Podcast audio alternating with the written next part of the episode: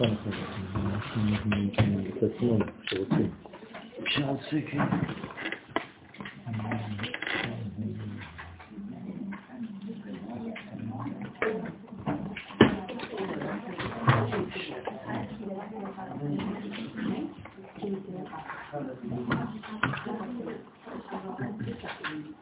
vais essayer de le monter encore un petit peu, mais je suis un peu court. J'arrive pas à y mettre Bon,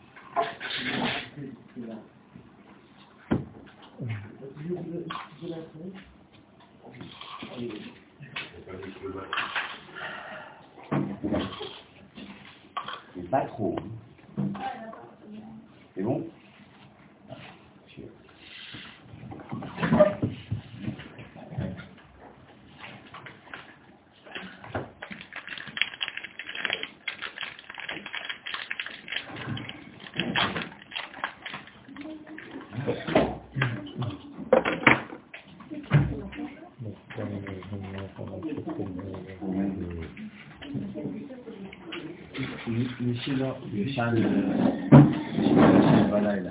זה bien faire les fenêtres comme ça on aura des דקות לשחר. כן. אבל פוקח עברים זה. מה?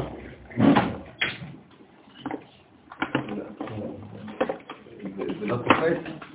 אנחנו נוהגים לפי נוסח ספרד לא לא לא יש. כל זה...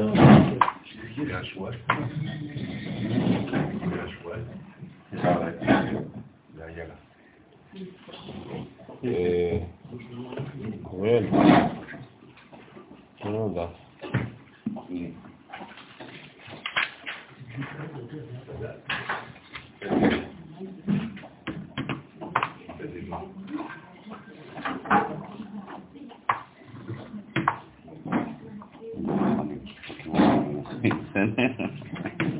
כי השאלה- השאלה היא אם- אם אם זה שחר שלי או שחר קוסמי. זהו, זה, זה, יש סברות שאומרות שגם אם אתה לא ישנת, זה טוב. זה, זה לא שייך לך ספציפית. זה על הכללי. זה כללי?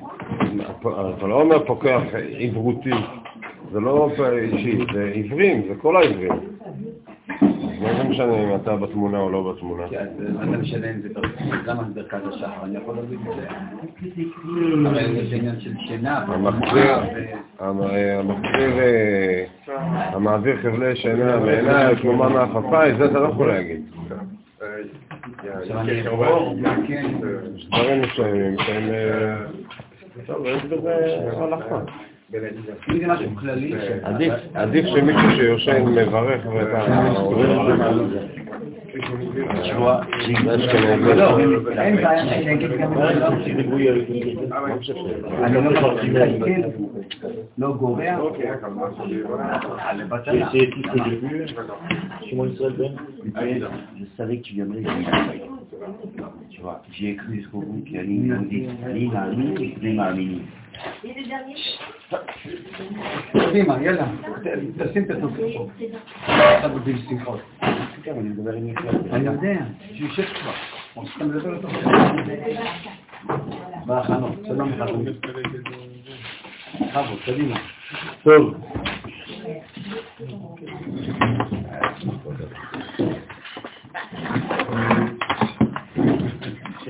אנחנו נחזור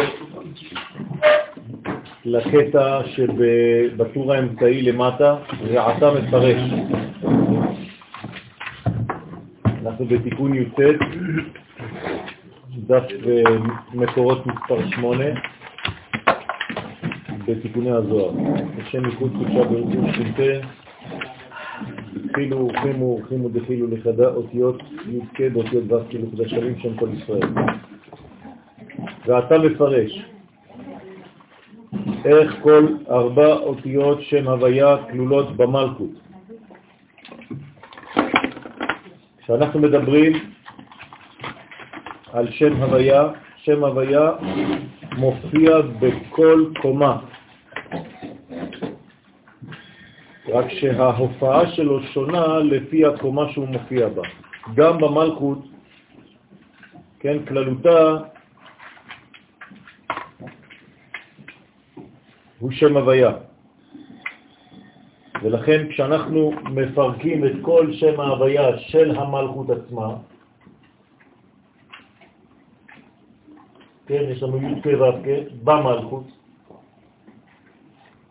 אז יש לנו בעצם ארבע אותיות וכל אות מגלה, מבליטה קומה אחרת בתוך המלכות עצמה.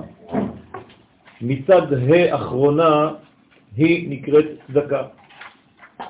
כלומר, הצדקה שנמצאת בתוך המלכות מקבילה לה' אחרונה. ומצד י' היא כובע ועטרה על ראש צדיק. זאת העטרה של המלכות, עטרת היסוד, ששם כבר גנוזה המלכות. זה העטרה שנמצאת על ראש שהוא אות ברית. רוצה לומר, היא עטרת היסוד, ומבחינה זאת יהיה לעתיד לבוא עטרה בראש כל צדיק. כן, שהקדוש ברוך הוא נותן מקום לצדיקים שהם יושבים ועטרותיהם בראשיהם. מה זה כל הסיפור הזה? עטרותיהם בראשיהם, אלא שהם מגלים בבחינת המלכות ומקבלים כמו כובע עטרה על הראש, שזה בעצם יסוד פנימי מאוד ששייך לקומה שהיא אפילו עליונה, כי בעצם כל ההוויה של המלכות, בהתחלה לפני שהיא נראתה כמלכות בפני עצמה, היא הייתה כלולה ביסוד עצמו, שלמעלה. ולכן הופעתה של המלכות בקומה התחתונה היא גם השתקפות של מה שהיה ביסוד לפני. ההבדל הוא פשוט שבמקומות העליונות המלכות לא מופיעה בגילוי, ובקומה התחתונה של עצמה היא כבר מציאות בפני עצמה. ולכן האות יוד הראשונה היא בגדר של כובע של עטרה בראש צדיק. ומצד ו' דשם הוויה, שהוא בתפארת, כלומר הו' של אותו עניין של המלכות, נאמר בה בתורה שבעל פה שבמלכות ארוכה מארץ מידה, דהיינו מידת התורה שבעל פה שהיא ו'. זאת אומרת שיש כאן אורך, אנחנו מדברים כאן על אורך. והתורה, המלכות, כן, היא ארוכה, יש לה בחינה של אורך. עולם ארוך כמו ו'. מצד ה' העליונה, דהיינו ה' ראשונה דשם הוויה שבבינה, שבה, של המלכות כל זה, שורש התורה שבעל פה, נאמר בה, ורחבה מיני ים, כרוחב. כי הבינה נקראת רחובות הנהר, והיא סוד ים העליון, שבה חמישים שערי בינה. והמלכות, כן, למה קוראים לה חמישים שערי בינה? בגלל הים. כלומר, הבינה נקראת ים העליון והמלכות ים תחתון, וים זה חמישים בגמטריה, ולכן בבינה אנחנו מדברים על חמישים שערים. והמלכות היא רחבה מיני ים, כלומר התרחבות של אותו ים עליון. דהיינו מניין שהיא הבינה נעשית המלכות רחבה, ולכן אין שיעור לאורך ולרוחב התפשטותה של התורה שבעל פה. אז אנחנו מסכמים, המלכות יש לה י' כ' ו' כ', כשהי' זה כובע העטרה, זאת אומרת הנקודה היסודית כי היא באה מהיסוד, והנקודה הזאת, אני רוצה לצייר את הכל, כל מה שעשיתי פה, כאן. כלומר, הנקודה היסודית מתחילה, והיא מתרחבת. כלומר, מנקודה אני מקבל דוממה. רוחב, קובייה, התרחבתי, מאותה נקודה. הנקודה ההתחלתית היא פה, זה עטרת היסוד, והיא מקבלת רוחב. הרוחב זה ההד. האורך זה הוו. בסדר? והצדקה זה בעצם כל הקובייה עצמה שמגלה את האלמנט של הבניין. אתם זוכרים את ה-Y ואת ה-X ואת הנקודה שבעצם הייתה בחלל והיא בנתה, כן, את הבניין הזה שאנחנו מדברים עליו.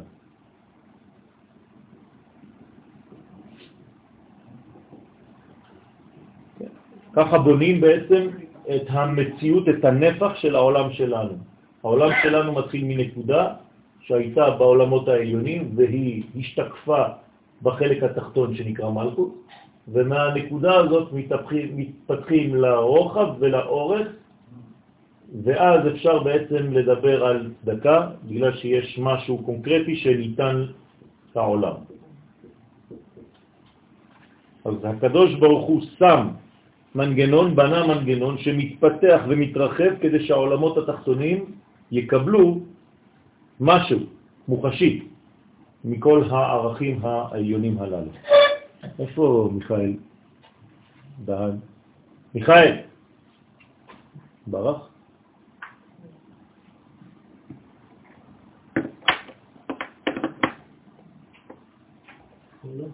כן.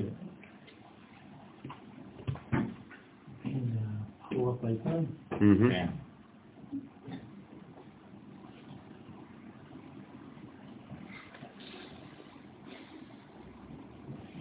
מה זה אומר שלעתיד יאתר את בעלה? למה זה רק לעתיד? זה התהליך הנוכחי. נכון. שהיוד מתגלה נכון. בה'. זאת אומרת שזה זה, זה העתיד, כל שנייה. בסדר? זה התפתחות של כל, זה עתיד הווה מתמשך, בוא נגיד. בסדר? זה לא סתם עתיד אה, לעתיד לבוא. זאת אומרת שכל צדיק מאותה מדרגה, מאותה בחינה, מתחיל תהליך של התפתחות, וכל רגע הצדיק מקבל מהמדרגה העליונה הזאת ופותח את זה. אז העתיד הוא לא עתיד רחוק. אנחנו בראש שלנו תמיד לעתיד לבוא זה תמיד רחוק. לעתיד לבוא זה ההווה המתמשך, הרגע שאחרי. אז מה, מה בעצם הייחודיות של של ועטרותיהם בראשיהם, וזה זה כאילו איזה מין תענוג כזה של... נכון, של הצדיק בהיותו במדרגה העליונה הרוחנית שלו עכשיו, גם עכשיו. זאת אומרת שהצדיק שחי במדרגה כזאת של מודעות, הוא לא צריך למות כדי לראות את המדרגה הזאת, הוא עכשיו כבר נמצא במדרגה כזאת שהוא יושב, נהנה מזיו השכינה, ועטרותיו על ראשיו. בסדר? העטרה על ראשו. זאת אומרת שהקדוש ברוך הוא בעצם מעביר עליו את כל העוצמות האלה עכשיו, לא מחר. הלך? טוב.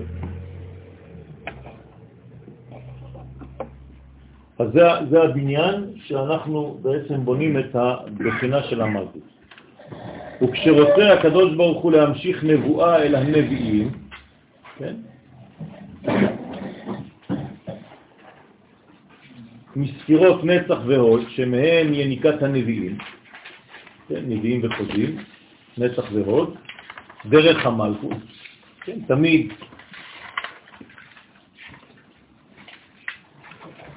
זה דרך המלכות, כלומר הנבואה שאנחנו מדברים עליה, שמתחילה להתחדש, כן, כמו שכתוב בנביא יואל, וניבאו בניכם ובנותיכם, זאת אומרת שהחידוש של הנבואה שפסק בבית ראשון מתחיל להתחדש אה, תוך כדי חזרתנו לשלב הגאולה. כן, הנביאים האחרונים, האחרונים היו אה, אנשי כנסת הגדולה, שהם היו בבחינת נבואה, שעל 120 חברים היו 83 נביאים. כן? עדיין.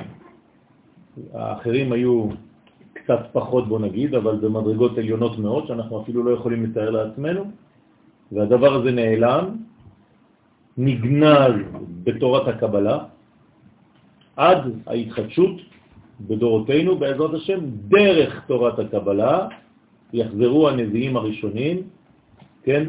ואז אנחנו נראה שעברנו עוד שלב מאוד מאוד אה, משמעותי בתהליך הגאולה. אז הנביאים מקבלים מנצח והוד, אבל לא נצח והוד סתם, אלא נצח והוד של המלכות. תמיד. אז כל הספירות כלולים בהם ונקראים נביאים, על שם פעולתם. כן, מהי פעולת הנבואה? להביא, כן, את דבר השם.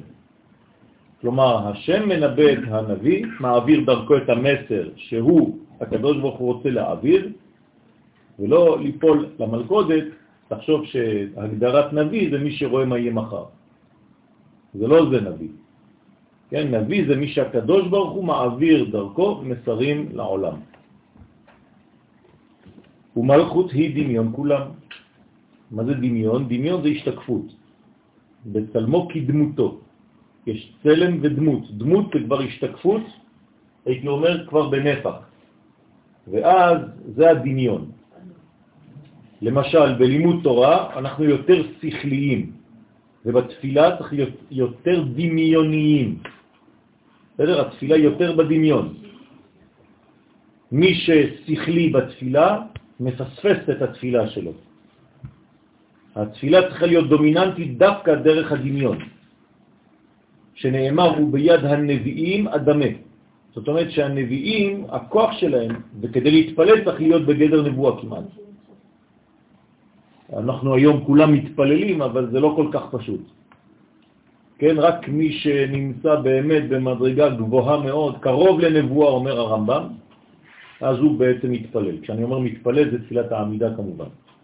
ששם אנחנו בעולם האצילות, כלומר עולם האצילות מתגלה דרך המתפלל ב-18.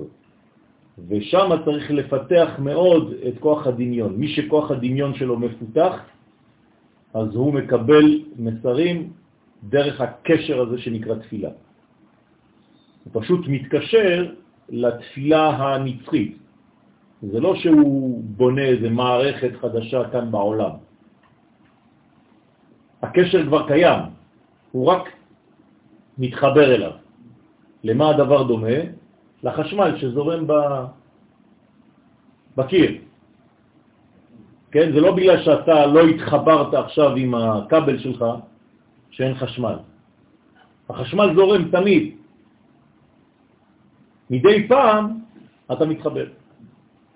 ואז אתה יכול לחמם משהו, לקרר משהו ולעשות את כל הפעולות שלך. אותו דבר בתפילה, התפילה קיימת כל הזמן. זה זרם שהוא בלתי פוסק. מדי פעם אתה נכנס לבית כנסת או פותח איזה סידור להתפלל, או בבית שלך או בבית כנסת. אתם מבינים? אז אתה מתחבר לזרם שכבר קיים, זה לא שאתה ממציא משהו. וכדי לקבל אתה צריך להיות מפותח בגובה הדמיון, לפי שכולם נראות בה. למה? כי המלכות נקראת דמיון בגלל שכל המדרגות העליונות מתגלות, משתקפות דווקא ברובד המלכותי הזה, שנאמר, הוא ביד הנביאים אדמה. למה דווקא ביד? היה צריך לומר, הוא בנפש הנביאים אדמה, או בדמיון הנביאים אדמה. אלא שזה בא להזכיר שזה בעצם מעשי. ביד של הנביא, כלומר במדרגה שהיא כבר בניין, שהוא יכול לתפוס קובייה. הנביא רואה משהו, כן? קונקרטי. רוצה לומר, דרך המלכות הנקראת דמות, אדמה אל הנביאים. הקדוש ברוך הוא אומר, אני אדמה להם, כלומר אני נותן להם מסרים דרך הכוח שנקרא דמיון. לכן צריך לפתח את הכוח הזה אצל האדם. אדם שאין לו דמיון מפותח, כן, אז קשה לו. אז היום עושים כל מיני דמיונות מודרכים למיניהם, כן? כל התהליכים של היום זה רק דרך אחת גדולה, לפעמים ישרה, לפעמים פחות, לחידוש הנבואה בעולם. כמו שאמר הנביא בשם הקדוש ברוך הוא, ודיברתי על הנביאים וגומר. וכתוב אחר כך, וביד הנביאים אדמה, והיינו דרך המלכות, שהיא המלכות כמו הספקלריה, כמראה, כן, הספקלריה זה מראה, שכל הפנים נראים בה. זאת אומרת שזו מראה שמשקפת, כן, את כל המדרגות שהיו למעלה ממנה, ולכן זאת הספקלריה שמקרינה, כן, את הסרט של העולמות העליונים. אז כן, כל הספירות מראים בה, במלכות, כוחם ודמיונם וצורתם, לכל נביא כפי השגתו למעלה. כל נביא יקבל באותה מראה את המסרים העליונים לפי היכולת שלו לקבל. הרי לא כל נביא, זה בני אדם, לא כל נביא מגיע לאותה מדרגה של נבואה. כלומר, לא כולם מקבלים אותו דבר. המסר האלוהי הוא אחד, אבל כשהוא מגיע לנביא, אז הוא מגיע לפי החיים של הנביא. לפי מה שהוא יכול להעביר. כן, אם הנביא הוא רואה חשבון, כן, בחיים שלו, אז הוא יקבל דרך חושים שהוא מבין, שהוא מכיר, מספרים. אבל מתקבל אצל כמה. נכון, נכון. אם זה לא היה מתקבל אצל כמה, אז הנביא היה יכול לשתוק ולא לגלות. זה נקרא כובש נבואתו. מי יודע שהוא קיבל? הרי רק הוא נביא. אבל זה לא עובד ככה. כשיש חבורה של חמישה נביאים, כולם מקבלים, כל החמישה, והם יודעים שרק הרואה חשבון יקבל, והוא צריך לגלות היום. אז ארבע בבוקר, יש ארבעה נביאים שדופקים לו בדלת. פנחס, מה? קיבלת עכשיו נבואה, נכון? אתה צריך לגלות מחר בבוקר. וואי, איזה באסה, חשבתי שהייתי לבד. כן, לא רוצה אני לגלות, לא רוצה, אל תבלבלו לי את המוח, לא קיבלתי כלום, כן, קיבלת, אנחנו ארבעה, קיבלנו שאתה קיבלת. בסדר, ואסור לך לכבוש נבואתך. כי כל בחינת נבואה מכל הספירות מתראות רק דרך המלכות. זאת אומרת שכל הבחינות מתגלות דווקא בחלק הזה, מהחלק הזה, מכוח החלק הזה. אם הנבואה היא נבואה לא טובה, גם הוא יכבוש את עצמו ייתכן וזה לא? לא, אין דבר כזה. אין דבר כזה נבואה לא טובה. נבואה זה פוטנציאל, אפשר לשנות אותה אם זה רע, היא טוב. כלומר, אפשר לבטל נבואה רעה במרכאות. נבואה טובה מתגשמת, נבואה שאינה טובה, אפשר לשנות אותה דרך תשובה. אבל עדיין הוא חייב להביא את זה ל... חייב להביא את זה לעם, אם לא, הוא חייב מכאן. בסדר? כמו יונה. למה הוא צריך לגלות את זה ואם לא הוא חייב מיתה? זה לא שהוא נענש, מענישים אותו סתם. פשוט מאוד, הכוח של האור שהוא מקבל כל כך חזק, שאם הוא שומר אותו בפנים הוא מתפוצץ איתו. אז הוא צריך להמשיך אותו. כמו כן, למטה, בעולמות בריאה, יצירה ועצירה. כן, כל מה שאמרנו עכשיו זה במלכות דאצילות. אותו דבר בעולמות שהם מחוץ למערכת של האצילות, זה נקרא עולמות שלמטה. בריאה, יצירה ועשייה היא המלכות דאצילות מתלבשת בכיסא, כן, בכיסא הכבוד שבעולם הבריאה, ובכל המלאכים שביצירה, כן, תשימו לב, המלכות באצילות, יש לה בעצם שלושה לבושים. מתחת לאצילות יש בריאה, יצירה ועשייה, נכון? שלושה עולמות. עולם הבריאה נקרא עולם הכיסא, זה גילוי ראשון של מלכות דאצילות. מדרגה שנייה זה המלאכים, שבעולם היצירה. רוב עולם היצירה זה עולם של מלאכים. כן, איזו אות מתאימה כאן לעולם היצירה? ו', נכון? לכן המלאך נקרא ו', למה? כי הוא מקשר בין מדרגה למדרגה, זה הפונקציה שלו, זה התפקיד של המלאך. בסדר?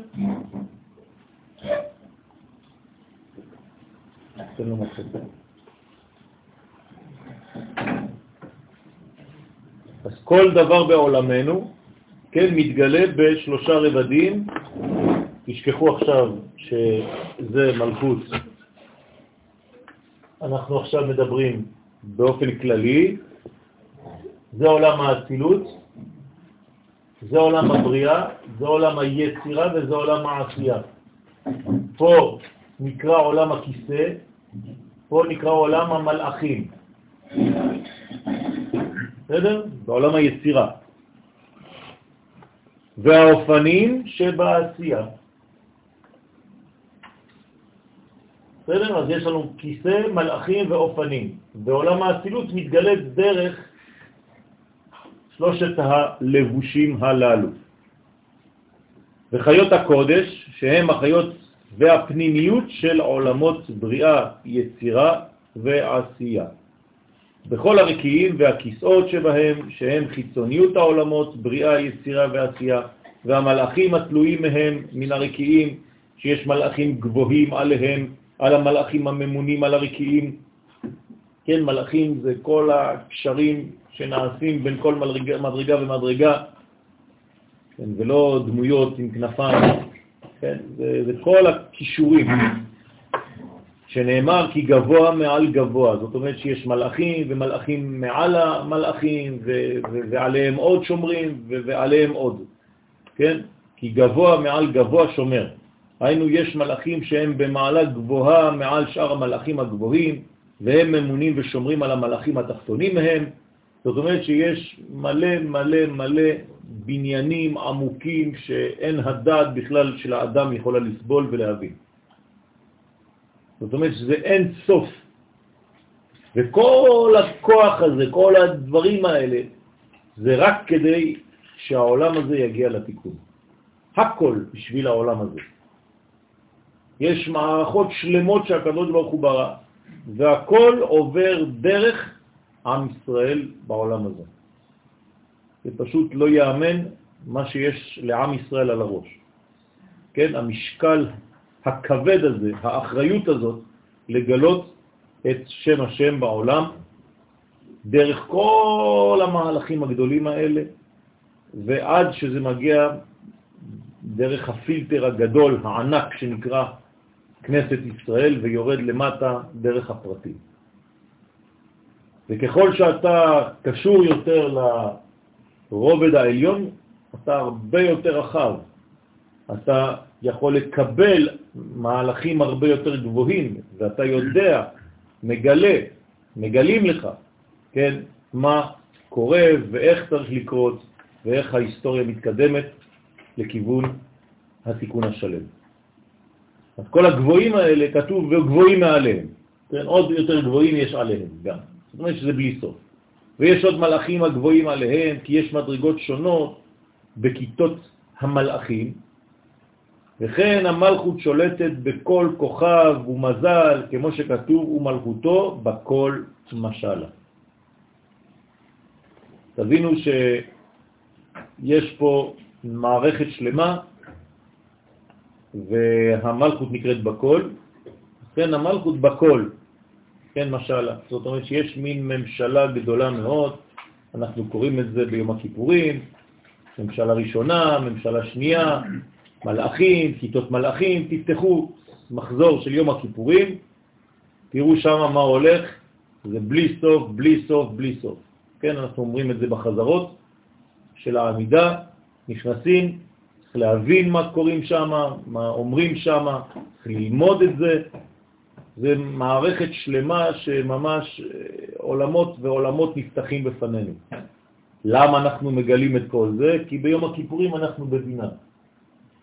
אז שם כבר אפשר לגלות את מה שמתחת. אנחנו ברובד עליון מאוד, ואנחנו בעצמנו דומים למלאכים, לא סתם דומים בתלבושת שלנו, אלא שכאילו אנחנו מורמים לרמה הזאת שאפשר לגלות את מה שקורה באותה קומה. וזה מה שכתוב ביד הנביאים אדמה. אז תדמיינו לעצמכם מה רואה נביא, ומה רואה כהן גדול שהוא נכנס לקודש הקודשים. שזה בכלל אה, חבל על הזמן. כן? הוא רואה את כל הכישורים שבכל הקוסמוס, בין כל נקודה ונקודה ביקום. זאת אומרת, אה, הוא מבין כל שורש. למה עכשיו מיכאל יצא לפני חמש דקות, מה הקשר שלו עם צוריאל, ומה צוריאל עשה לזה, והוא שם, והכהן רואה הכל, קשרים, חוטים. בין סיבות לתוצאות, מיליארדים של מיליארדים של אינפורמציות. אתם מבינים שכשהוא נכנס לשם, קשה לו בכלל לזכור שיש עולם בחוץ. בסדר? זאת חוויה שהיא לא תופסת זמן, זה למעלה מהזמן. אז הוא נשאר שם, הוא לא יכול לצאת בכלל. לצאת משם זה בגדר נס. כן, לחזור לעולם הזה, ולהישאר שפוי גם. כן? וזה מה שכתוב וביד הנביאים הדמה, דהיינו לכל אחד ולכל נביא נדמה כפי כוחו שהיא נשמתו. כלומר, הנשמה שלו שונה מזו של חברו, ולכן גם ההשגות שלו שונות לחלוטין. כי עניין קבלת הנבואה היא לכל נביא כפי מקום אחיזתו ותליית נשמתו למעלה. כמו שההבדלים בינינו, גם ההבדלים בין הנביאים.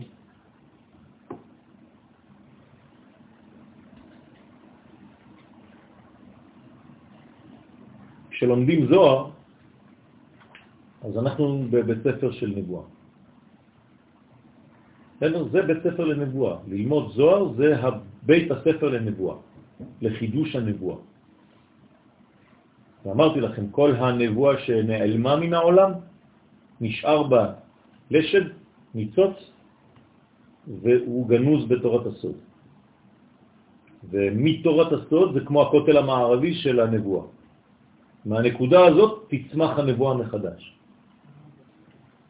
ותליית נשמתו למעלה, שמשם הוא יונק את נבואתו. לפי זה, והבן, מה שאמרו חז"ל במסכת שבת, דף ק"ט עמוד ב', העונה אמן בכל כוחו, אתם זוכרים על האמן שאמרנו? כן? אמן, כמה זה בגמטריה? נכון, כמו מלאך. נכון? כי מה עושה מלאך? מקשר בין שם הוויה לשם אדנות. לכן הוא גם כן מלאך בגמטריה 91, כי זה הפונקציה שלו, לקשר בין פוטנציאלים, שם הוויה, לבין ביצוע שם אדנות. הבנתם מה זה שם הוויה ושם אדנות? שם הוויה זה טרנסנדנטי, ושם אדנות זה אימננטי. כלומר, מה שהוא למעלה זה שם הוויה, שמתגלה למטה זה שם אדמי. אז החיבור ביניהן, 26 ועוד 65, 91 זה המלאך. כלומר, כל אדם שפועל לחבר עליונים ותחתונים הוא בגדר מלאך. ולכן, לומר אמן זה גם כן 91. זה גם כן החיבור הזה בין העולמות. בכל כוחו, כן, רוצה לומר, כפי כוח נשמתו, בפשט, זאת אומרת, לפי מה שהקדוש ברוך הוא נתן לך בפוטנציאל שלך אתה, כשאתה עונה אמן, אתה צריך לחבר את כל הרובד העליון אל העולם הזה. אתם מבינים כמה זה חשוב? ואנחנו חושבים שאמן זה סתם לענות בגלל שזה מין אה, פינג פונג, כן? הוא אומר משהו, ברוך הוא אומר אמן, אמן. כן? לא. כל פעם שאתה אומר אמן, אם היית מבין מה קורה, היית מביא את כל העולמות העליונים לעולם הזה. היית מרגיש שמחה עצומה, היית רוקד. כפי כוח נשמתו שהיא אחוזה במלכות. כי הנשמות שלנו, כולן אחוזות במלכות. איך קוראים לה מלכות? נשמת כלל האומה, כן? נשמת ישראל, של העם. והנשמות שלנו הן בעצם ניצוצות, קרניים, של כנסת ישראל, שהיא המלכות. לא להתבלבל, איך הקדוש ברוך הוא מתגלה בעולם הזה? דרך המלכות, נכון? מי זאת המלכות הזאת? ממה היא עשויה? מנשמות ישראל, בשורש. לא מאוסף הנשמות, משורש הנשמות, שמתפצלות אחר כך ויוצאות ומתפרטות לכל הפרטים, כל אחד ואחד לפי גוון אחר. זאת אומרת שאם אני עכשיו נמצא פה, נקודה, והחבר שלי פה ועוד חברה פה, אנחנו צריכים לדעת שכולנו בעצם רק קרניים של המלכות שנקראת כנסת ישראל, שהיא כמו שמש גדולה. ודרך המלכות הזאת, הקדוש ברוך הוא יורד ומתגלה לעולם. זה א' בבית. נכון. כך הוא עונה אמן לתקן את המלכות. אז כל פעם שאני עונה אמן, ואני בעצם גורם לחיבור הזה עם זה, אז אני מתקן. זה נקרא לתקן את המלכות. לתקן עולם במלכות שדי.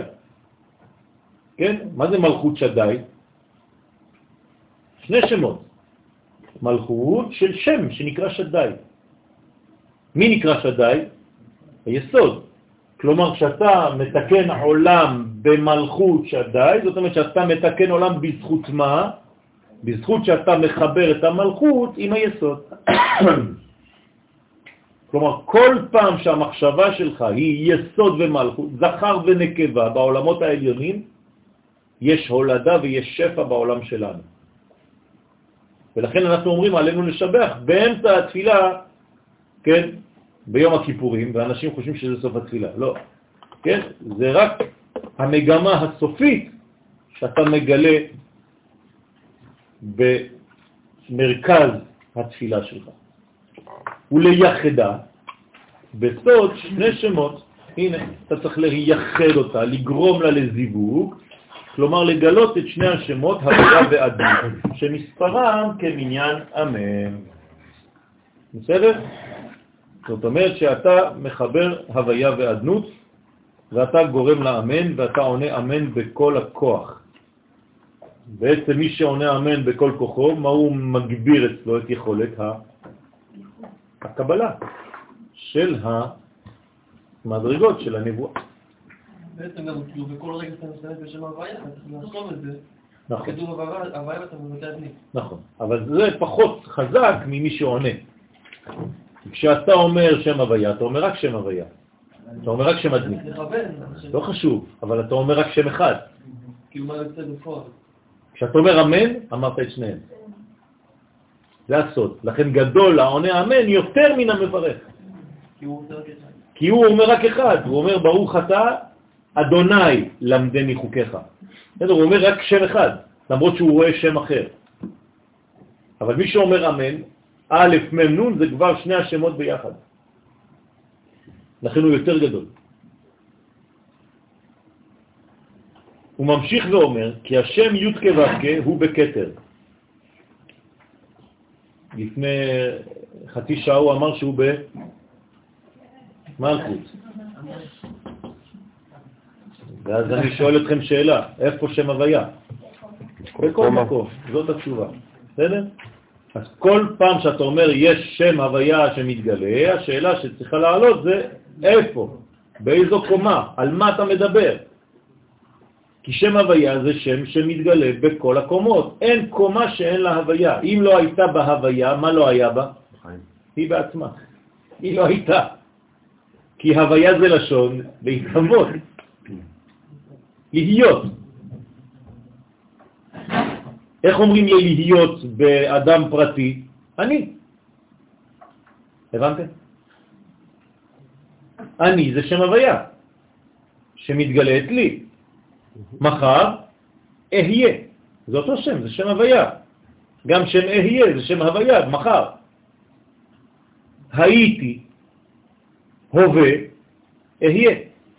אז אני זה ההווה של שם הוויה, ולכן זה המלכות. המלכות נקראת אני. אני לדודי. המלכות שייכת למדרגה הזאת, היא צריכה לגלות את הדוד ודודי לי.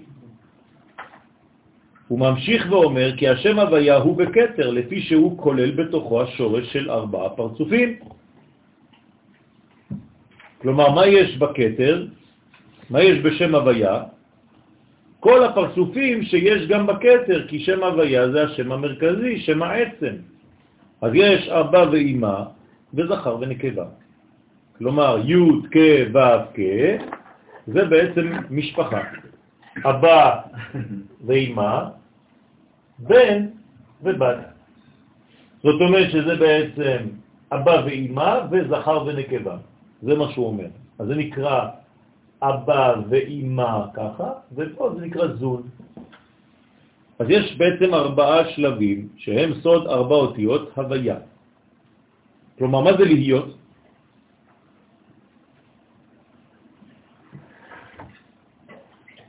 אתה אומר אני, נכון? אתה יכול לשקר. מה זה באמת להיות? To be, or not to be, מה זה? אם אתה כולל את ארבעת המדרגות האלה, ארבע המדרגות האלה, אתה, אתה, אז אתה יכול להגיד אני, יש לי הוויה, יש לי קיום. ולכן, מה כתוב על חז ושלום מי שלא נושא? כאילו מיעט את הדמות. למה? כי הוא חסר, הוא לא מגלה את שם הוויה. זה הדבר המרכזי בחיים.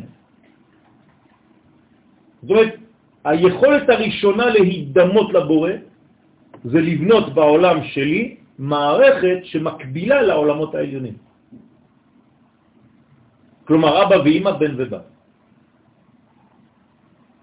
אז אתה יכול להגיד שיש לך הוויה. המשפחה שלך זה שם הוויה. והקטר הוא שהיה קודם שנברא העולם, כן, קטר זה למעלה מן המלך, נכון? זו מדרגה שהיא לא קשורה ישירות. יש לה מציאות בפני עצמה, אפשר לומר. אז הקטר היה לפני שנברא העולם. איך נקרא לה במונחים של מחשבה, של אמונה? מחשבה. כן, המחשבה שקדמה לבריאה. נכון? כמה מחשבות קדמו לבריאה?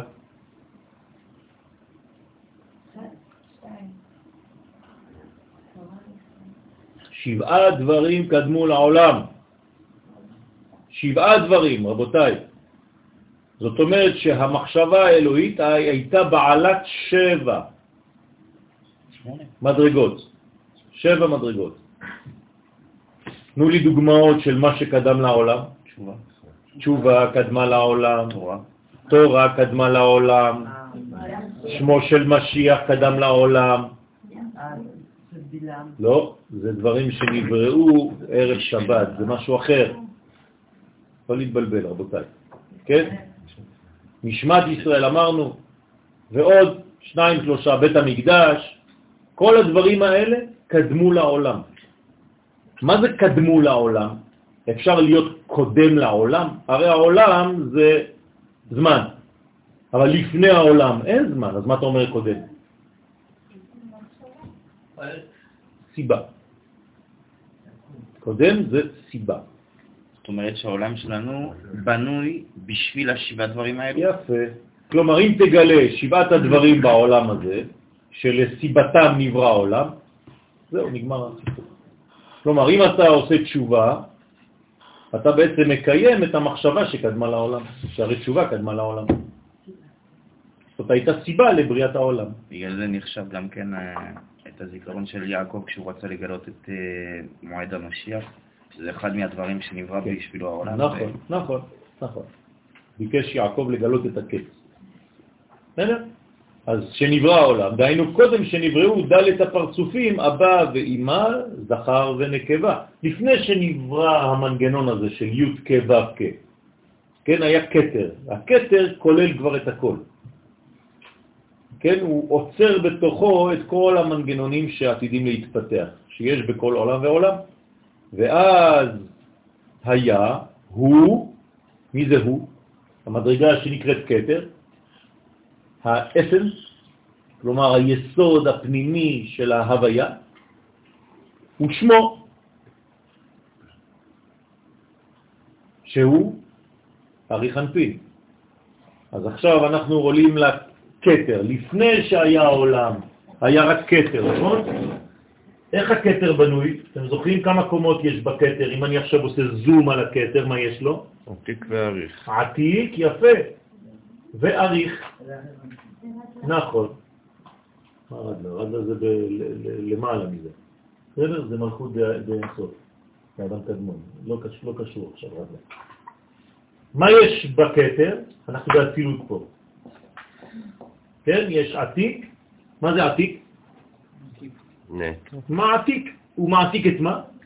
את מה שהיה קודם. הוא מביא לפה. כלומר, הוא האינטרפז בין העולמות שלמעלה מהצילות, אדם קדמון, לבין העולמות שיהיו למטה, בריאה, יצירה ועשייה. אבל לפני שהוא עובר למטה, הוא חייב לעבור עוד שלב שהוא אריך. אריך זה כבר קטר של העולמות התחתונים. זה המשך. נכון, ההמשכיות של הדברים. זה כמו הו"ב שיש נכון. אה, י' כו' כ... זה, זה, זה, סליחה? זה כמו ש... כן, כמו עבר, נכון. אז עתיק ואריך זה שתי מדרגות. אז עתיק נקרא הוא, ואריך נקרא שמו. ומה הם היו שם? אחד. הוא ושמו אחד. ביום ההוא, כלומר, כשאנחנו נגיע בעולם שלנו למטה לאותה מדרגה של הבנה, של הפנמה, של האחדות הקודמת, הסיבתית לכל הבריאה, גם בעולם שלנו ביום ההוא יהיה, כן, השם אחד ושמו אחד. מה זה יהיה? י' כ' י' כ'. בסדר? זאת אומרת, יהיה לנו פעמיים אותיות י' כ'. שעכשיו הו' הוא לא בדיוק כמו הי' אלא המשכיות. לעתיד לבוא, הבן יהיה כמו האבא, כמו שהבת היא דומה לאמא. לא יהיה הבדל בין ההורים לבין הבנים והבנות, שזה אומר שהסיבה והתוצאה יהיו שווים. בסדר? זאת אומרת שהטעם של העץ יהיה כמו העץ. טעם הפרי כטעם העץ. בסדר? טעם הגזע. אותו דבר, זה העץ.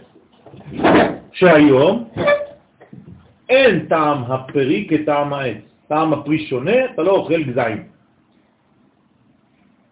לעתיד לבוא נאכל עצים, כמו שהיה אמור אדם הראשון לאכול. אדם הראשון התבקש לאכול עצים, לא פירות. מכל עץ הגן אכול תאכל. ראיתם פעם מישהו אוכל עצות? כן, כולנו אוכלים עצות. לאכול עצים זה לאכול עצה. כן, זה הנקבה של עץ. יש עץ והאישה שלו, עצה. אז צריך לאכול עצות. מה אתה צוחק, תוזי? לא חשבת על זה אף פעם? אני עייף, אני עייף. יש, כתוב יש שיקור ולא מיין. גם התורה היא משקרת. מה זה אומר לגבי אבולוציה? מה זאת אומרת? כשבעצם אבא ואמא כן, ובן ובת, כן. כן? אתה אומר שביום ההוא יהיה, השם אחד ושמו אחד. זה, זה מה, מה זה אומר לגבי הת- התולדות, לגבי ההתפתחות? זה אומר שזה זה מה שגם... אני לא יכול להיות אבא שלי, אני כבר משהו אחר שמתפתח מתוך זה. כן, אבל אתה נשמת האבא, שהולכת ומתפתחת, זו אותה נשמה. בסדר, אבל מה זה אומר לגבי העתיד שזה יהיה י' כ' י' כ'? זה אומר שמה ש... אל, אל תיקח רק את הקטע אבא ואתה. כלומר, תיקח את הקטע סיבה ותוצאה בגדול. כלומר, אתה לא יכול להיות משהו אחר ממה שאבא. זאת ברור. אומרת, שבעצם מה שאבא שלך, אם הוא, גם הוא נאמן לאבא שלו, ולאבא שלו, ולאבא שלו, ולאבא שלו, ולאבא שבשמיים, בסופו של דבר הילד האחרון בשרשרת, הוא מגלה בול את מה שהיה בשורש הראשון האלוהי. אז זה זה העניין. בסדר? לא תהיה, לא יהיה הפסד. היום כשלמשל מחברת חשמל מגיע חשמל, כמה הוא יוצא משם? אלפים. וכמה הוא מגיע לבית? 220. כן. הפסקה. זאת אומרת שיש גם בחוט עצמו, עצם זה שיש חוט, יש. הפסד. בסדר? במעבר. יש הרבה גנבים בדרך, בוא נגיד. אותו דבר במחשבות שלנו, עד שהם מגיעים למעשים. כמה גנבים יש בדרך? ליסטים, פיראטים, כן? יש לך מחשבה, עד שהיא מגיעה למעשה, אתה לא יודע כמה שדדו לך בדרך, אתה לא מבין. נותנים לך 6,000 שקל ברוטו. למה? כי יש גנבים בדרך, מגיע לך בסוף נטו, וגם מהנטו זה לא נטו. נטו נטו זה כמעט כלום. אז אותו דבר בחיים שלנו. צריך להיזהר מאוד, כן, כמה אנחנו נגנבים ונשדדים בדרך. וצריך להגיע לשלב שבו אין הפסד בין שורש לתוצאה. וזה הבניין של הגילוי שאנחנו מבקשים בראש השנה, דרך אגב. זה ראש השנה, זה ראש השנה. כן, נכון. יפה מאוד. יפה מאוד. סיכמת יפה. מיכאל אומר דבר אמיתי, לא יהיה תהליך. כלומר, מה בעצם גורם להפסד? התהליך. אם אין תהליך ויש מיד תוצאה, אין הפסד. בגלל זה הגאולה באה פתאום. נכון. אז יש במדרגה של, כן, בעיטה ואחישנה. זאת אומרת שיש בעצם מדרגה שבו התהליך כבר נפסק. הוא חייב להיות בינתיים, בגלל שחטאנו, בדמותו של אדם הראשון, אז שום דבר לא נעשה עכשיו מיידי, אבל בתיקון החטא נאמר הרע ויולדת יחדיו. כלומר אין הריון. אין את הזמן של הפיתוח שצריך לתת לנשמה זמן כדי להסתגל למציאות של העולם הזה תשעה חודשים. כי זה טראומה בשביל הנשמה, בגלל זה היא צריכה לעבור תשעה חודשים באיזה מין מנגנון אמצעי. כן. בדיוק כמו שאמרנו שבת, זה שהדור הזה שבלתי, אין לזה סבלנות, יש לזה תכונה טובה. יפה, לכן אמרתי לכם שזו תכונה מצוינת, רק שצריך לגלות את השורש האמיתי של הדברים. אבל אנחנו הולכים לכיוון, ויותר אנחנו נכנסים פנימה, inter, net, יותר זה הופך להיות ברור בפנים, יותר אתה תגלה את הסוד הפנימי. בסדר? זה היה יכול להיקרא extranet, נכון? אבל העולם חוזר לפנימיות. גם הזמן מסתלק? כן, גם הזמן מסתלק, שנאמר, לנצח. שנאמר, איך אנחנו אומרים לזה? כן. הימים. לפן ביתה. אין זמן, נגמר. כלומר, עוד 240 שנה אין שעונים. בסופו של דבר, כש- כשהמשיח יבוא בגאולה תהיה, אה? כשמשיח יבוא, זה לא יהיה יום ראשון, שני, שישי, אנחנו נתחיל ישר מהשביעי לשמיני. כאילו, כן, כן, אנחנו עולים ליום שמיני, השמיני. נכון. אנחנו נעלה ליום השמיני. אחרי השביעי אנחנו עולים ליום השמיני. אחרי האלף השביעי אנחנו נעלה ליום השמיני. לאלף השמיני, שם זה כבר מדרגה, כן, הרמח"ל הקדוש מתייחס לזה, ואחרי זה הוא אומר שאנחנו עולים עוד לאלף התשיעי ולאלף העשירי. בסדר, אז יש לנו עוד זמן, אבל הזמן כבר מסתלק עוד 240 שנה. אחרי זה זה כבר לא מונחים של זמן, זה סיבה ותוצאה. קשה לנו להבין כי אנחנו עדיין במציאות של זמן, אנחנו לא יכולים להבין מה זה. אבל אפשר קצת להבחיש דרך החלום. בחלום הזמן לא עובר, במציאות הוא עובר שנייה אחת, ובחלום זה כאילו אתה יכול לספר לעצמך סיפור של חיים שלמים. נכון, אני הלכתי לבית חולים לעשות ניסיון כדי לדעת לראות איך זה עובד. אז הלכתי לבית חולים וביקשתי לישון שם. ושמו לי אלקטרודות וישנתי בלילה והסתכלתי בבוקר כשהתעוררתי מה רשמו לי על החלומות ועל צורת השינה שלי. כן. ואז למדתי הרבה דברים. זה היה בגדר לימוד. בסדר? טוב, אז זה ביום ההוא השם אחד ושמו אחד. שהוא ארי חנפין לבד בכתר, כי מכללות שניהם נעשה הכתר של כללות האצילות, כמבואר בעץ חיים. ואז כשברא הקדוש ברוך הוא את העולם במידת ראשית, כלומר, איזו מידה השתמש בה הקדוש ברוך הוא כדי לברוא את העולם? ראשית, שנאמר, בראשית ברא אלוהים. כלומר, באיזה חומר הוא ברא את העולם? ראשית. זה נקרא ראשית.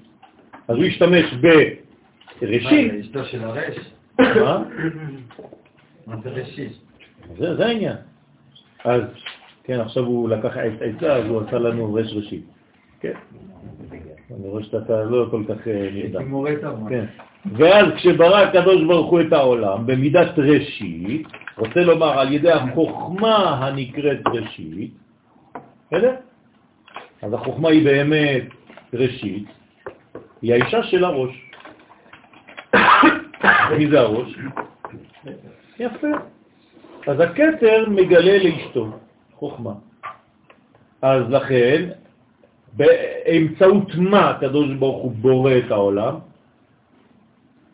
בראשית, כלומר בזכות, באמצעות הראשית, כלומר ב, במנגנון נוקבי. כלומר, בריאת העולם זה אישה אחת גדולה. הוא אומר גם כן שזה בראשית הוא שם את הדו, את הפלוריאליות, כאילו את נכון. הבץ. נכון. הוא מכניס, הוא מחביר נכון, את זה. נכון. כלומר, העולם הזה כל כולו ראשית. כלומר, יותר אתה מבין מה זה אישה בדמות הפנימית שלה, הנוקבה, השורשית, יותר אתה מבין מה זה עולם. אבל זה קצת מנוגד למה שאמרנו לפני שנייה, שיש שבע רעיונות קודמות. אז אנחנו, קודמים, אז אנחנו לא ראשית. לא. בראשית, כלומר, החוכמה העליונה, המחשבה העליונה, היא בעצם המחשבה שדרכה, זה מה שהקדוש ברוך הוא רוצה שיתגלה בעולמנו. כלומר, יש שבעה מנגנונים שכשהם ישתקפו בעולמנו כאן, אנחנו נגמור את. את, את, את הגילוי. זה, זה, זה גמר התיקון. בסדר? אז החוכמה נקראת ראשית, שנאמר ראשית חוכמה, יראת השם. עכשיו הוא גם קורא לה בשם. איך קוראים לה ראשית? יראה. נכון? הרי הפסוק אומר, ראשית חוכמה, שתי נקודות, יראת י' כו' אז מה זה יראת י' כו' כמה מנגנונים יש לי פה? שניים, גם יראה וגם י' כו' וזה נקרא ראשית חוכמה. כלומר, מה זה הראשית של החוכמה? זה ירנפין ומלכות. יראה השם, לא רק יראה. אתם איתי או לא? ראשית חוכמה, יראת השם. כלומר, ראשית חוכמה זה שני דברים, גם יראה וגם השם. זאת אומרת, חיבור בין זעירנפין למלכות. זה נקרא ראשית חוכמה. בגלל זה שבזוהר כתוב בראשית זה שני ראשית, נכון. שתי ראשיתות. שתי ראשית. נכון. בסדר? ולכן אסור לומר יום כיפור, אלא יום הכיפורים. לא קיים כזה דבר יום כיפור.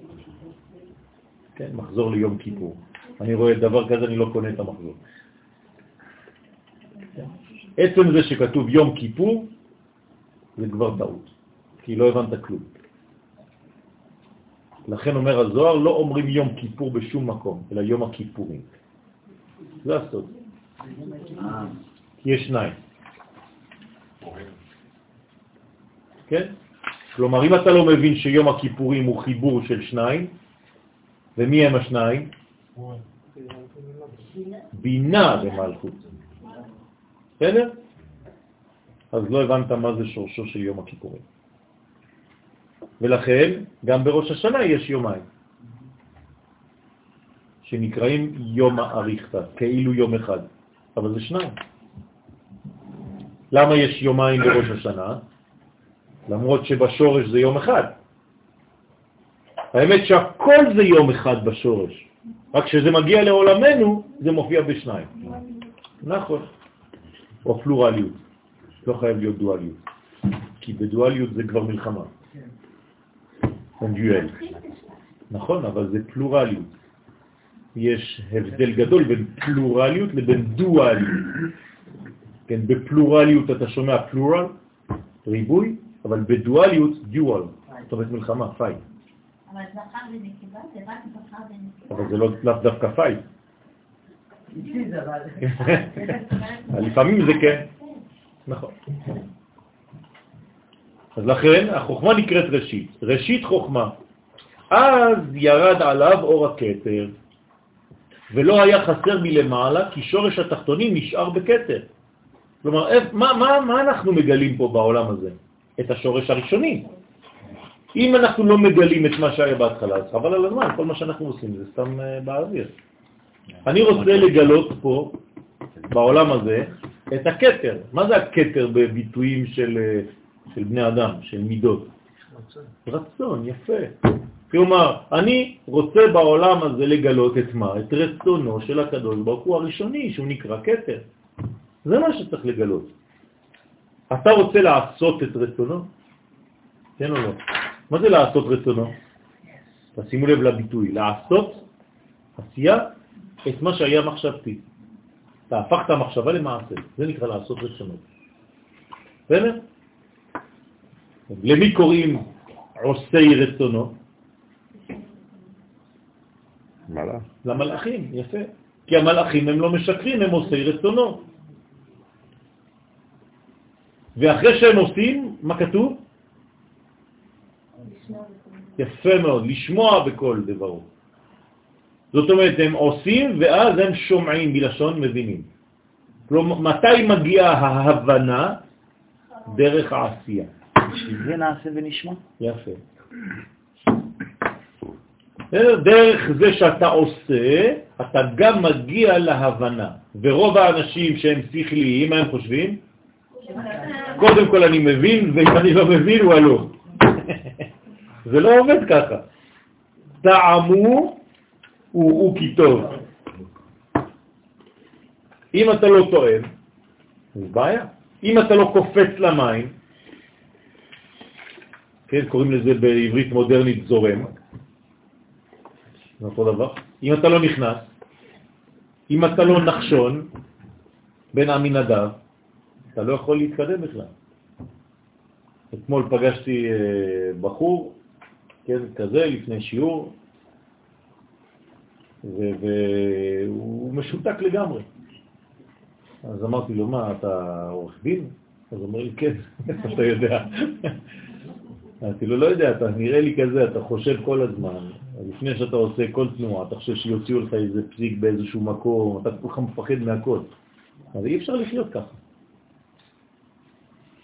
אז אני אומר לו, אתה לא הולך אה, לעשות איזה מין חוזה עם האישה שלך כאילו היא הולכת להרוס לך את החיים. כן, אה, זה לא בניין נורמלי. אם זה המצב, זה לא נורמלי.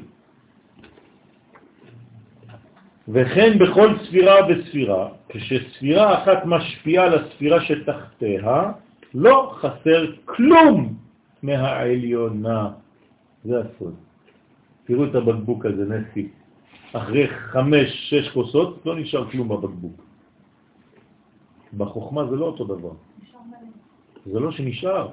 זאת אומרת שעוד יותר אני מקבל. אני עכשיו מעביר שיעור, מה זה על חשבון מה שאני יודע? כאילו בסוף השיעור אז אני ריק. השם ישמור. לא, להפך. ברוחניות אין העדר. ככל שאתה מעביר, מעבירים דרכך יותר.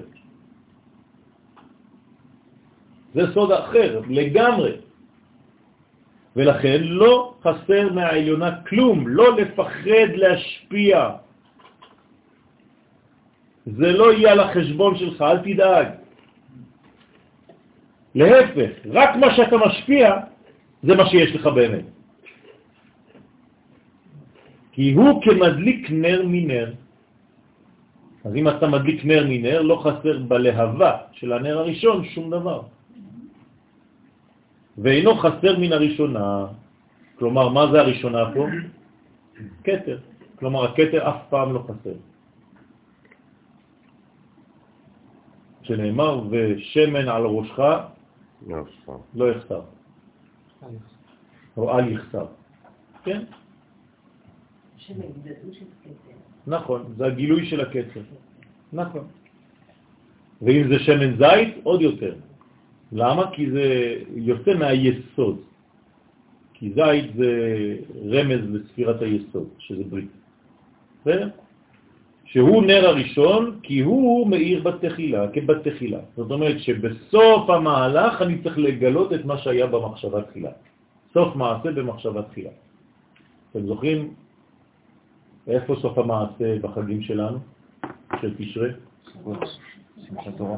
שמחת תורה.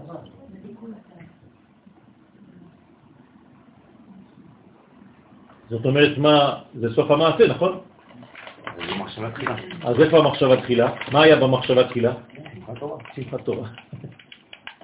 כלומר, על מה הקדוש ברוך הוא חשב לפני שהוא הכניס אותנו לכל המערכת של הסליחות ושל כל ראש השנה, עשרת ימי תשובה, יום הכיפורים, חג הסוכות, הלולב, ארבעת המינים, הכל, על מה הוא חשב?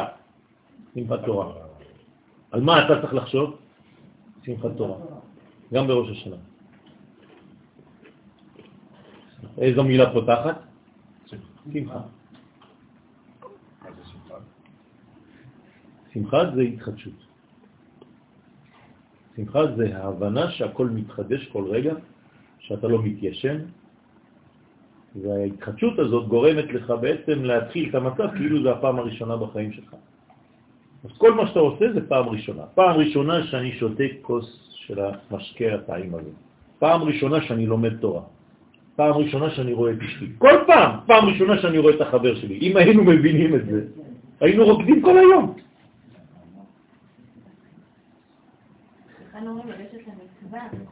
נכון, נכון.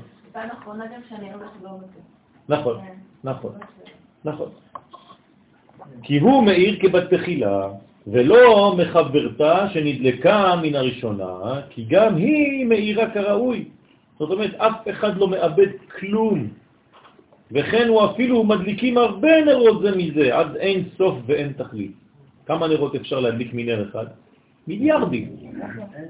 נכון? עד היום האש שאת מדליקה היום היא מהאש הראשונה שיום אחד מישהו הדליק. נכון? זאת אותה אש שממשיכה. כן כל ספירה מאירה למטה ומשפעת שפע ואינה חסרה ממנה כלום. שלב הבא.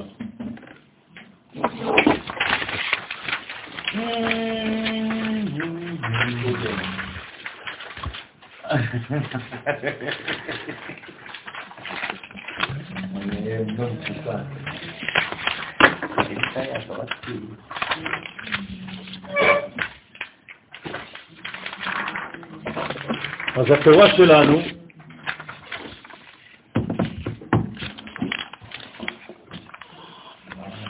למה היא כתובה? אבל קודם כל... אה, בגלל שהיא אמיתית. נכון? אם היא לא הייתה אמיתית, היא לא הייתה כתובה. אנחנו מתבלבלים, אנחנו חושבים שזה אמת בגלל שזה כתוב. נכון? אתה אומר, מאיפה אתה יודע שזה אמיתי? אומר, זה כתוב? לא, זה כתוב בגלל שזה אמת. הפוך. אבל. בסדר? זה התורה שבעל פה.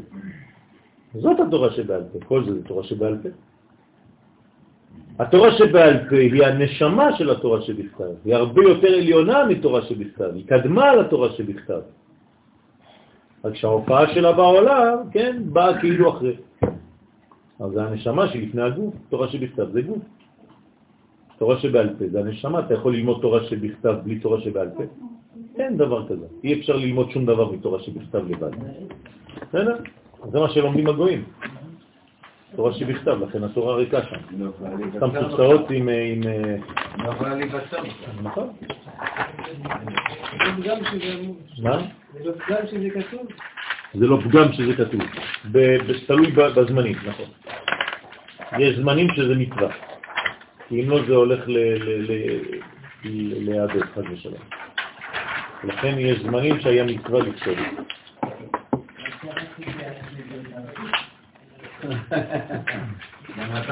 היום. אם למשל אני אומר שהקנאים קראו את מה שהרב קוק כתב, אני טועה? אני לא טועה, כי הרב קוק לא כתב משהו מעצמו, הוא כתב משהו שהוא הרבה יותר יסודי. בואו ניתן לכם דוגמה, כדי שתבינו טוב. נגיד שהחבר שלי עכשיו עושה דוקטורט מיוחד על הקופים. הוא לומד עכשיו את כל עולם הקופים. איך קוף מתפתח, מה הוא עושה והכל.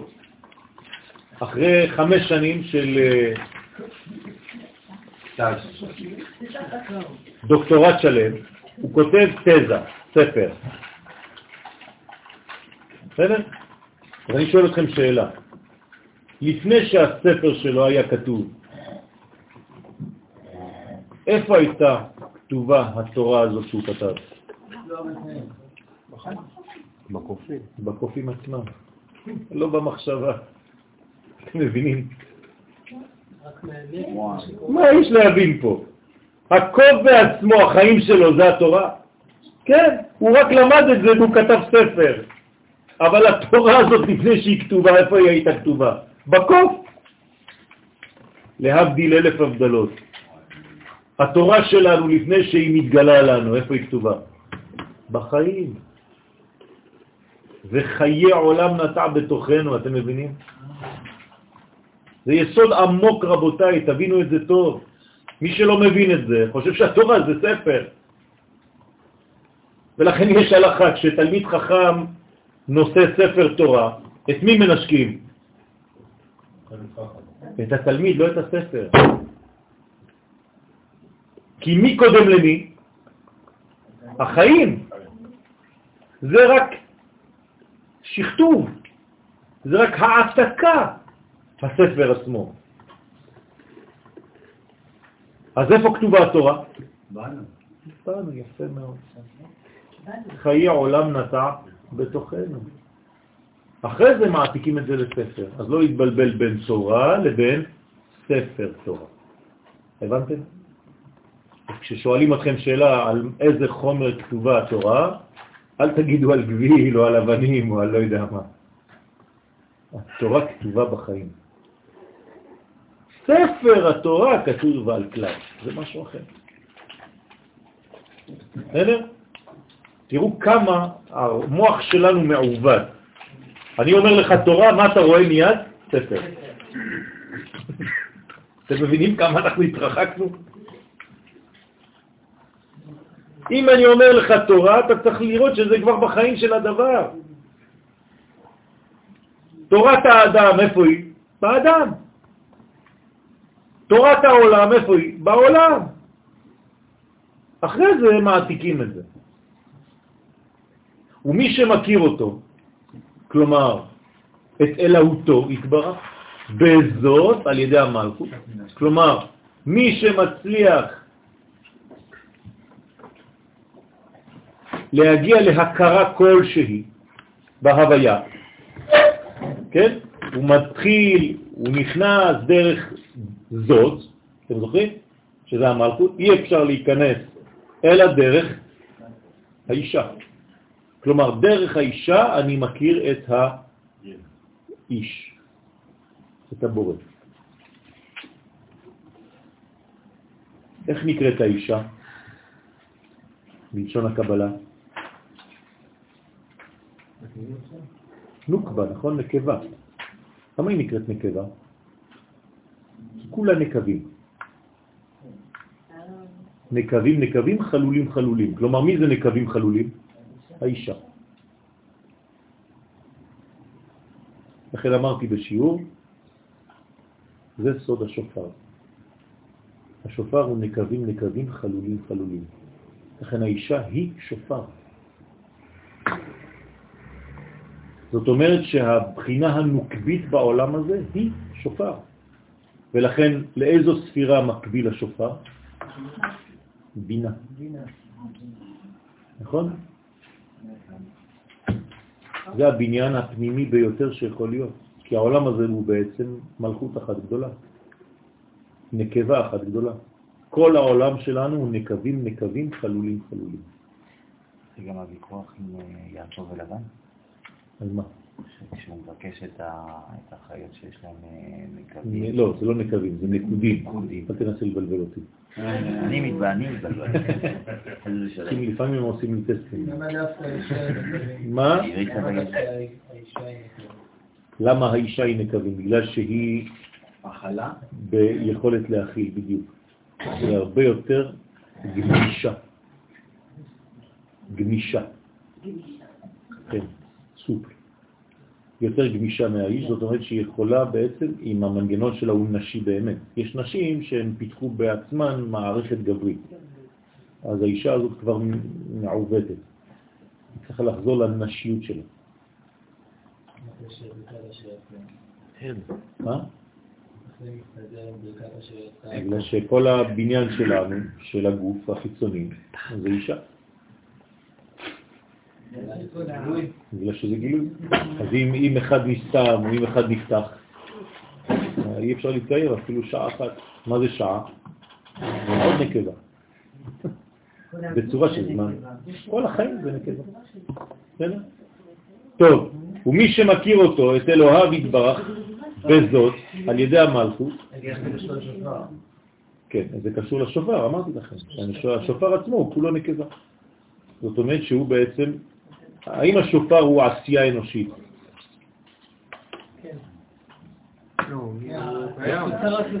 טוב, האדם לא עשה שום דבר בשופר. אם האדם נכנס לפעולה בשופר והוא עושה משהו, למשל הוא עושה חור, השופר לא כשר.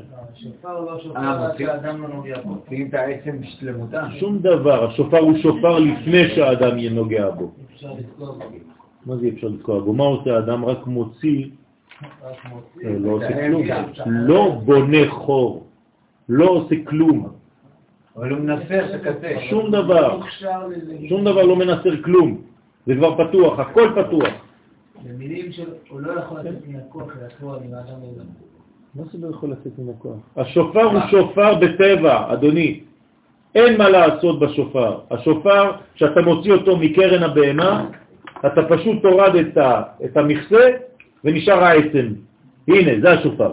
אפשר לקרוא לזה תיקון? בוודאי. הבהמה ממשיכה לחיות, לא עשית שום דבר בשופר הזה.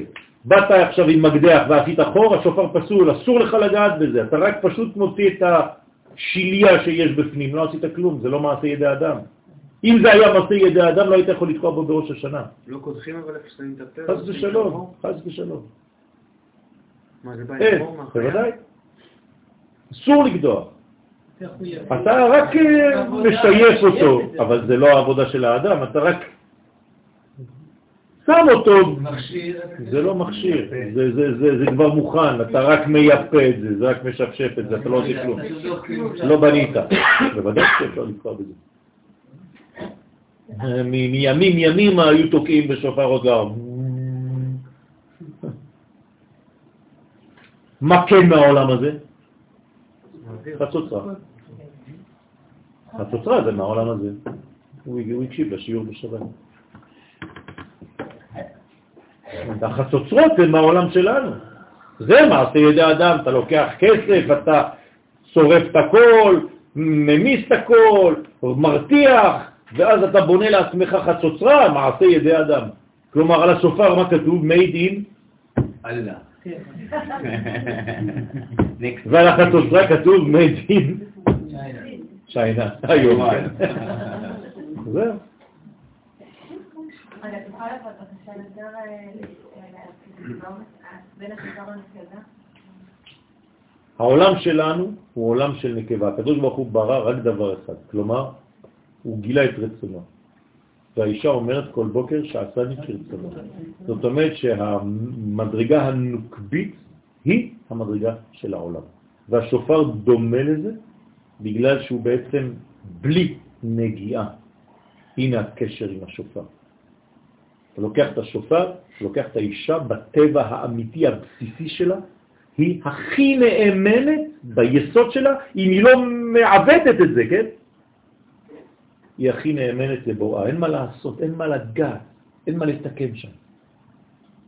אתה רק מנקה כדי להשתמש בכלי שהוא כבר מוכן.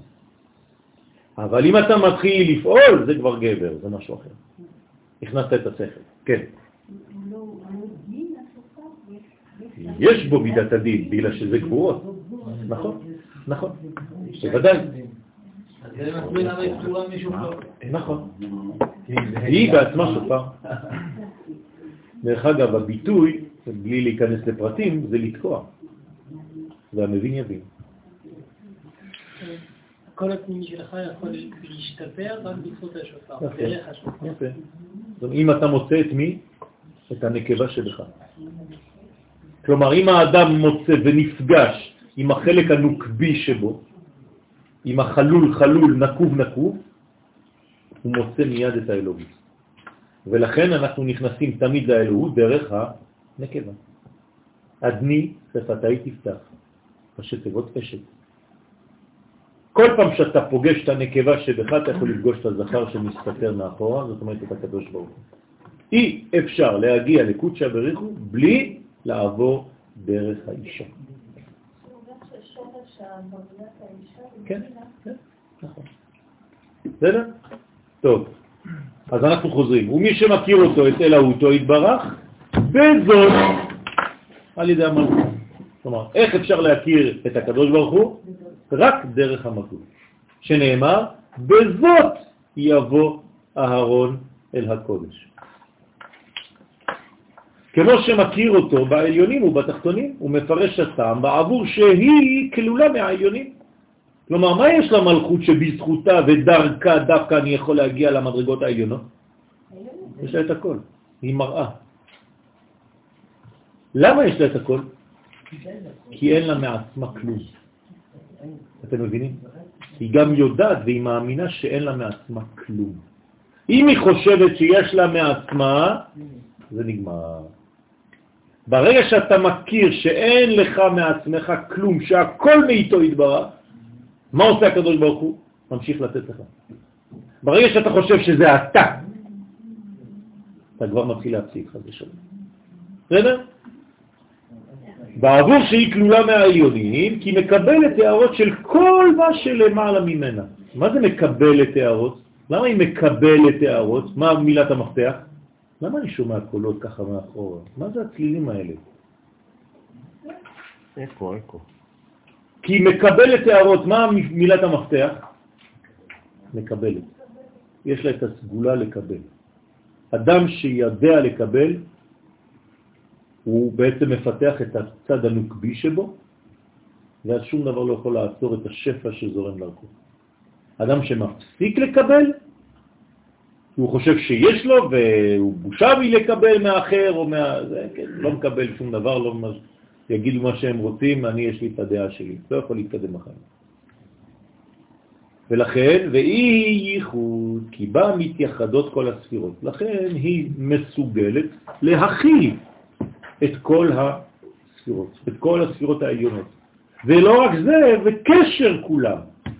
היא גם כן קושרת ומאחדת, כולם מתרכזים בה.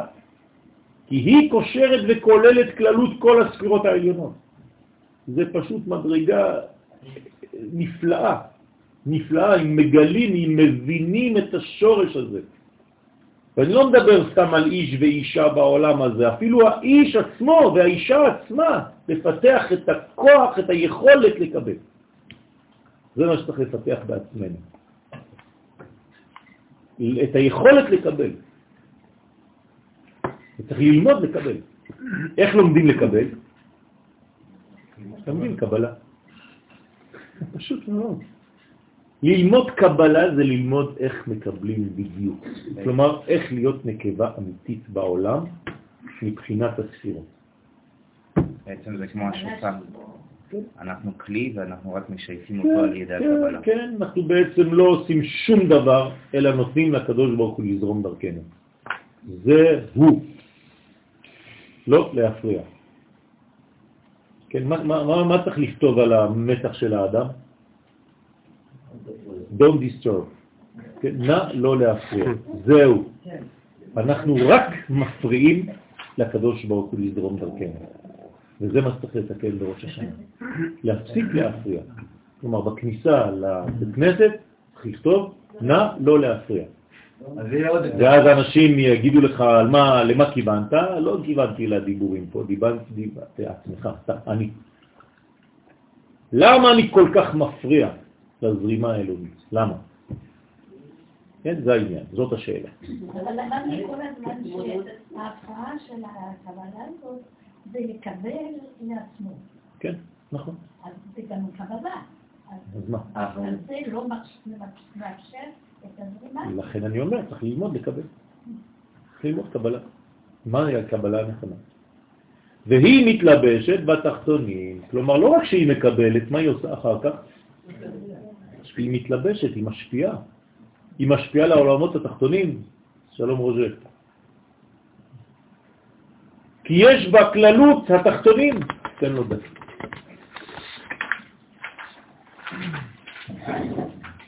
אנחנו בשורה חמישית. יש בה כללות כל התחתונים. זאת אומרת שמה היא, מה הסגולה שלה, לאיזה עולם היא שייכת?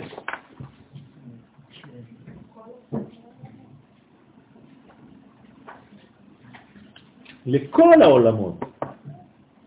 לכן השם שלה, מה, מה יש בשם מלכות? כולם.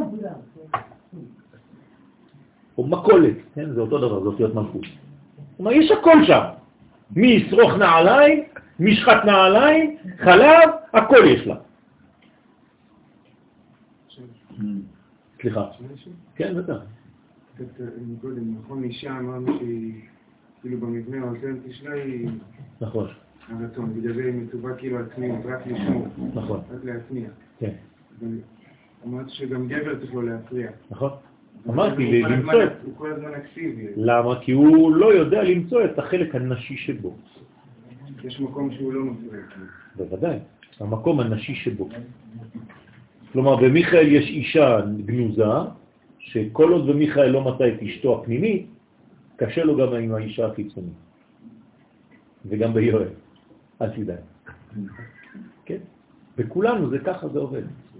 כלומר, אני צריך לפתח בחיים שלי את יואלה. אם אני נפגש עם החלק הנוקבי שלי ואני יודע לקבל, וגם כשאומרים לי דברים אני יכול לקבל אותם, ואני יודע איך לקבל, כי אני לומד את הקבלה כל החיים שלי, אני הופך להיות צינור לחלק הזכרי, שהוא יכול עכשיו לזרום דרכי, כי אני במסוגלות של הכלה. לפי שהיא בחינת מאציל לעולם שירדה בו. זאת אומרת, היא גם נאצל וגם מאציל. כלומר, איך קוראים לה? היא האחרונה בלבד המלכות. לא, היא הראשונה גם. יפה. לכן נאמר על המלכות שנקראת אני, אני ראשון ואני אחרון. כלומר, היא גם קטר של התחתונים והיא גם מלכות של העליונים. אז היא שייכת למי? לכולם, גם לעליונים וגם לתחתונים. זה הכוח שלה. זאת אומרת שהיא מקבלת על מנת להשפיע. הנה הקבלה. והיא משפעת חיות לכולם. בסדר? בדיוק. אז איזה תכונה היא יותר? למה, לאיזה זמן היא מקבילה? ליום או ללילה? חיבור. חיבור ביניהם. החיבור ביניהם, יפה מאוד. אבל היא, סגולתה, היא יותר לילית או אורית? בוקרית? לילית, נכון? ותקום בעוד לילה, ותיתן טרף לביתה, זה חוק לנערותיה. מתחילה מלילה. נכון. אבל היא מגלה אור. זאת אומרת שהלילה שלה זה החושך ולת נהורה אלא מיגו חשוכה. אם אתה רוצה לגלות אור, אתה צריך לגלות את זה דו, דווקא דרך עצמה, דרך המלכות, שנקראת חושך. כן, בציור זה, זה ממש בולט. אם אני עכשיו מצייר לכם נקודה לבנה פה, אתם לא רואים אותה. אבל אם אני עושה ככה, תראו איך רואים אותו עכשיו. זה אותו דבר שהיה פה. אבל פה לא ראית כלום. פתאום פה אתה רואה. למה? יש כלי, יש מסך. האישה היא המסך המאפשר לקבל את הרמות הפנימיות ביותר. ודרכה אתה יכול לראות את המנגנונים העליונים. ועל זה אמר הנביא, כלומר איזו תכונה יש לנביא? נשי, ביותר. נכון, זה הדמיון. ולכן, על זה אמר הנביא ירמיהו, כה אמר י' כ' ו' כ'. מה זה כה אמר י' כ' ו' כ'? כה, זה כבר המלכות. נכון? כ"ה. המלכות נקראת כה. כה תברכו את בני ישראל. כל פעם שאתם רואים כה, כ"ה, זה מלכות. זה נס כ"ה. 25. זאת אומרת, הכ"ה זה המלכות. כלומר, אם אתה רוצה לשמוע מה אומר י' כ' ו' כ', אתה צריך לעבור דרך כה. זהו. ויפן כה וכו. וירא כי אין איש. כלומר, אצל המצרי, כשהוא ראה את המלכות שלו, מה הוא לא ראה שם? איש. הוא לא ראה את הגבר. כלומר, אין תוכן. זה מלכות ריקה. למה שני קור? קור, קור. אה? למה קור? כלומר שורשו וסופו. כלומר, מעמדו הוא הלא בהתחלה ומעמדו הוא הלא בסוף. בצרפתית. כן. שאלה, כאילו, אנחנו זה מרגיש כאילו בעצם אה, מסוכן, בעצם לא פגום. לא הבנתי. האישה כאילו, כן. המקום מסוכן, המקום... נכון, לא פגום. נכון. לכן היא לא יורדת לעולם בשביל עצמה. אין בה טעויות? יש בה טעויות. מלא טעויות יכולות להיות בה. כשהיא מעוותת, ואמרתי את זה מקודם, מהטבע האמיתי שלה. כלומר, כשהיא לא רוצה לחיות לפי טבעה האמיתי, או רוצה להתחפש לגבר, או רוצה לתפוס מקומות שהיא לא, של- שלא שלה. אז העולם מתקלקל. תפקידה זה לתת את עצמה כל כולה, כן? לצורך הגילוי של בעלה. זה דבר מאוד קשה היום לנשים להכיל, הן לא מבינות, הן כולן נלחמות. שאת. כן, אבל צריך להבין גם כן, שהדברים של היום הם כבר לא הדברים. זה מה שהיא תגיד לך. אני, רוצה להיות מלכה, אבל אתה לא מלך. יש בלגנים. אבל האמת הבסיסית, ככה היא צריכה להיות. כלומר, כנסת ישראל, דלת לה מגרמה כלום, היא יודעת שאין לה מעצמה כלום, וכל כולה בנתינה טוטלית. לך, אדוני המלך, תכל אשר לי. זהו. אין לי כלום מעצמי. אז זה האידאל ביחס למלך מלכי המלכים הקדוש ברוך הוא, ככה אני צריך להופיע. ככה צריך להיכנס לראש השנה. אם אתה נכנס לראש השנה עם גוון, אתה כבר מזייף. בסדר? כי כל כולך בנתינה טוטלית זה נקרא מלכות. מה באנו להמליך את הקדוש ברוך הוא ביום הזה. כדי להמליך צריך להבין מלכות, צריך ללמוד מלכות. מהי? ומלכות זה כנסת ישראל בראש ובראשונה.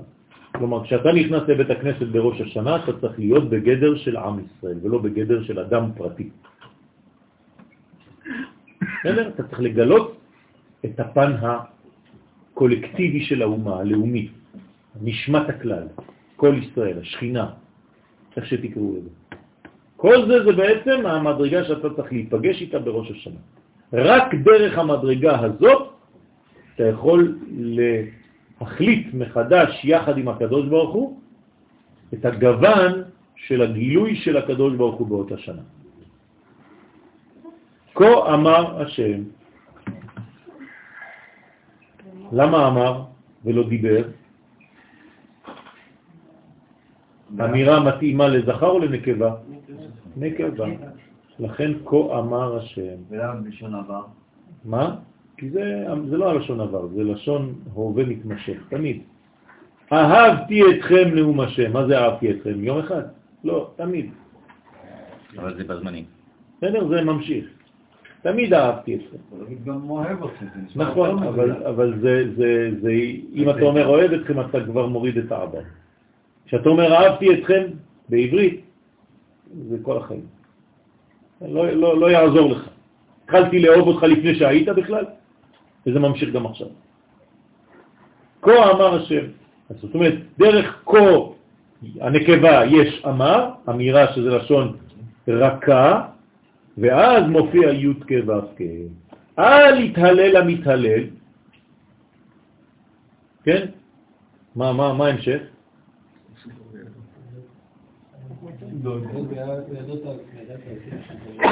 השכל וידוע. וידוע אותי נאום השם. בסדר?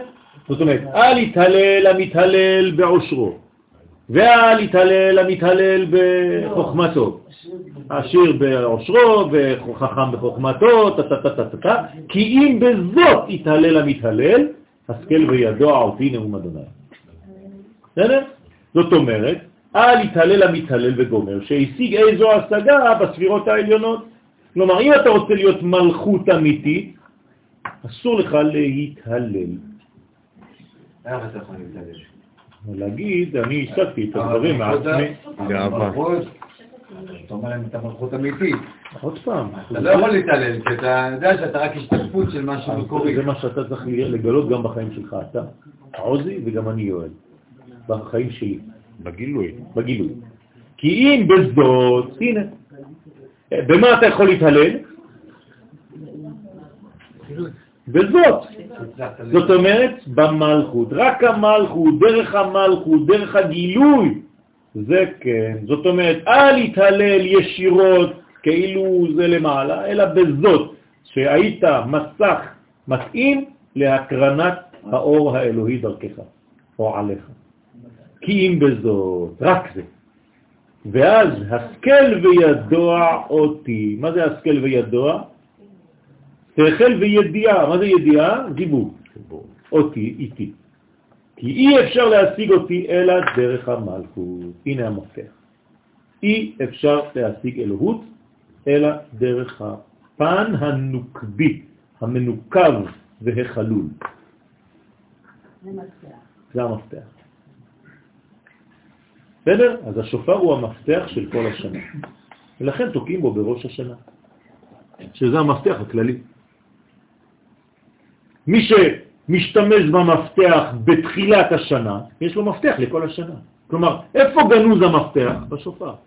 השופר הוא עצמו המפתח. כי היא התקריאת נבואה מסתרא דנביאיה. אז היא המלכות, היא נקראת נבואה. מצד הנביאים, או הנבואה עצמה.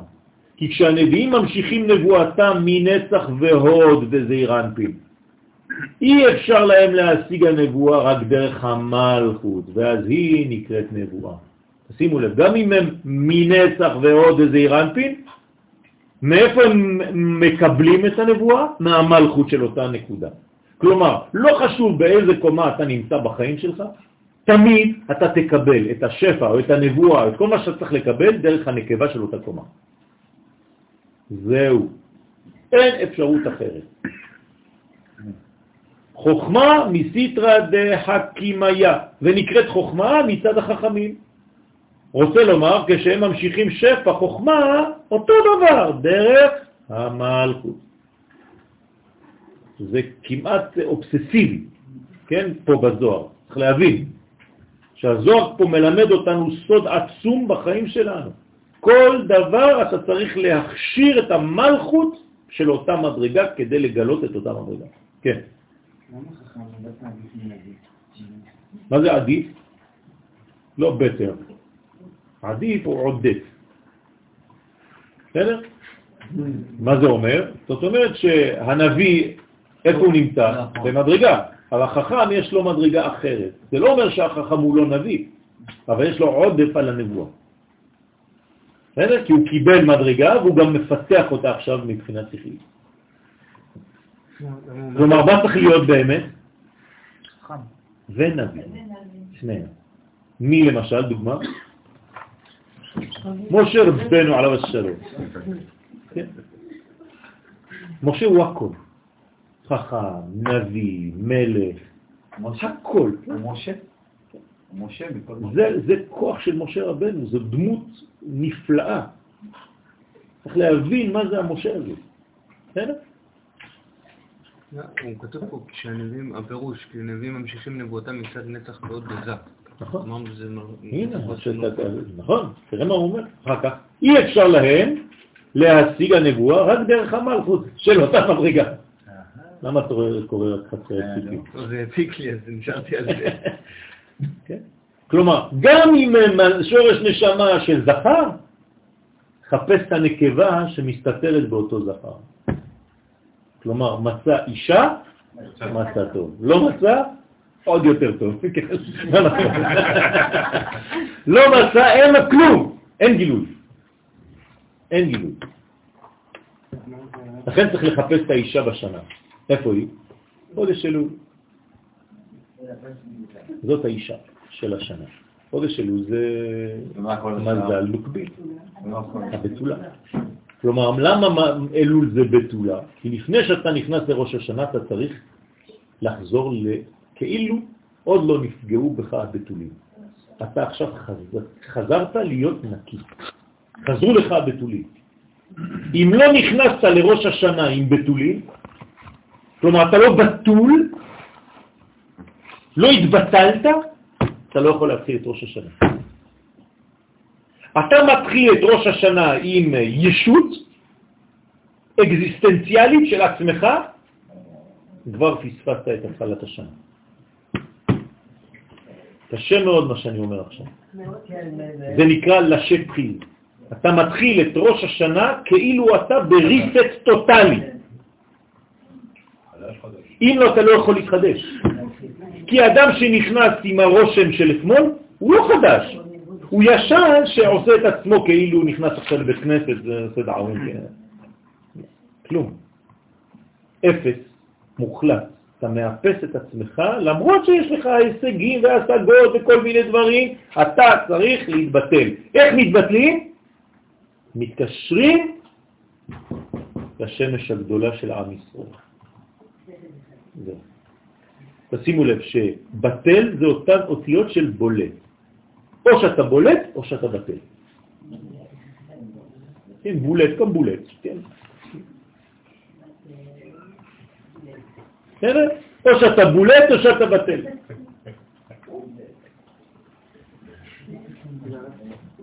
כן, כמו בערבית, בטל. מה זה בטל? לא בקבוק. וואלו. בסדר? זה לא כללה. זה לא כללה. יש במרוקאית... אה, נכון. אבל אתה צריך להגיע בראש השנה במצב של בתולים. כמו ילדה בת שלוש, שאפילו שהבתולים שלה הלכו, היא חוזרת להיות בתולה. בסדר? ובכל כתובה כתוב בתול תשפירתה.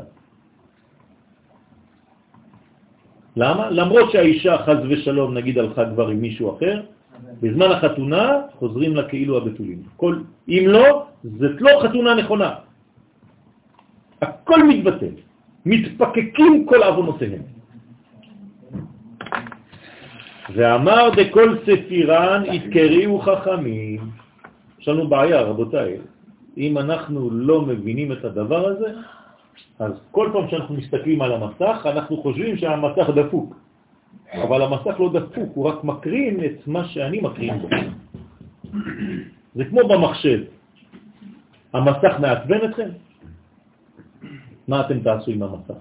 זה לא במסך, זה בדיסק. כן, כמו בתחנת דלק למטה. באו גנבים, אתם יודעים מאיפה, לא צריך להגיד, כן, ראו שמצלמים אותם, מה הם עשו? לקחו את המסך. כאילו עכשיו לא יראו אותנו. חמר. כן. המסך, מה אכפת לי מהמסך? אין מסך כזה, יש עוד מסך אחר. זה תמיד ההארד דיסק שהוא יקרין על המסך. אז אין מה לעשות עם המסך עצמו. תפסיקו לזרוק את כל הבעיות על המסך. הבעיות נמצאים בהארד דיסק שלי. לפני האותיות. האותיות זה כבר מלכות. בסדר? וכל ספירן יתקריאו חכמים, שכל הספירות נקראות חכמים. המסך הוא גם מלכות. נכון. המסך הוא מלכות. נכון. אבל היא כבר המלכות בגילויה.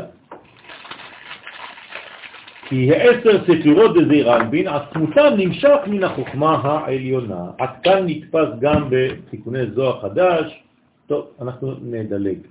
וכ"ח עטבן ו-28 אותיות עינון לכל עובדה בראשית. כמה אותיות יש בכל הפסוק הפותח את בראשית? בראשית ברא אלוהים את השמיים ואת הארץ, נקודה. 28 אותיות. כלומר זה נקרא כוח, כ"ח, מעשיו. כוח מעשיו. המעשה הראשון, הפסוק הראשון פותח ב-28 אותיות. שזה סוד. ובמקרה יש גם 28. נכון. כלומר, כל המהות של העולם, כל המה של העולם, מתחילה בכוח, בכ"ח. זה נקרא חוכמה. ו-28 זה כל האותיות? כל האותיות, עם נכון? הסופיות. זאת אומרת שכוח מעשיו, כל- ושאתה יכול לראות את הכל כלול. כן, היום זה, זה- זה- כן, ככה זה הסלוגן, הכל כלול.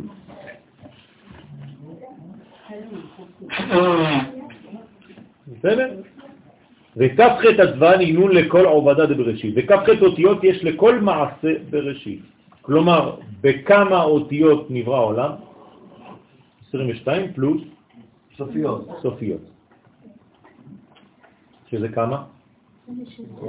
אז מה קורה ל-28? מאיפה הוא יצא? אה? מה אתם אומרים? הרי יש 22 אותיות ועוד כמה כפולות? חמש. אז מאיפה יצאנו 28? לי יש רק 27 בחשבון. אז בואו נראה. דהיינו כ"ח אותיות של מילה ומילה. אני צודק או לא? לא. מה זה מילה זה מילה? מלא דמלא. מלא דמלא, תעקבו איתי בבקשה. בשם מה שבבינה, זאת אומרת על אילו 28 אותיות מדובר, לא על האותיות של האלף בית עם האותיות הסופיות הכפולות, כן. אלא על מילוי שם מה שבבינה. כלומר, אני לוקח את ספירת הבינה, שהיא השורש לבריאת העולם, ובתוך הבינה יש מלא דמלא דשם מה. כלומר, איך כותבים שם מה? י' כ ו' כ, נכון ככה כותבים? זה שם מה? עכשיו אני ממלא את זה. י' זה הופך להיות י' בעצמה. ו' וא' הזה. או ו' א' ו', כן? ד' ה', הבנתם? כן, כמה פעמים תעשה את זה? אז- אז זהו, זהו. ואז יש לי פה 28 אותיות. בסדר? כן, ב- רגע, ב- במה? אותיות של הפסוק הראשון? לא, לא, לא, לא. לא. זה, זה הפשט. זה 28 אותיות, אבל צריך להבין מאיפה זה בא. אה? בסדר? שם מה? שם מה. אבל זה, זה, אתה יכול לספור נדבך. 22, זה עוד נדבך יותר עמוק.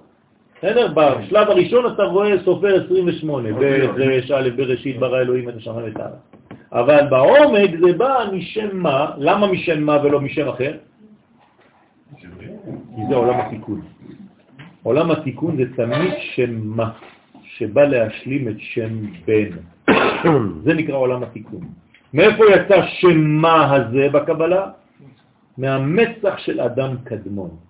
זה עולם התיקון. כלומר, כשהתורה פותחת בראשית, ברא אלוהים את השמיים והארץ, אנחנו כבר בעולם התיקון.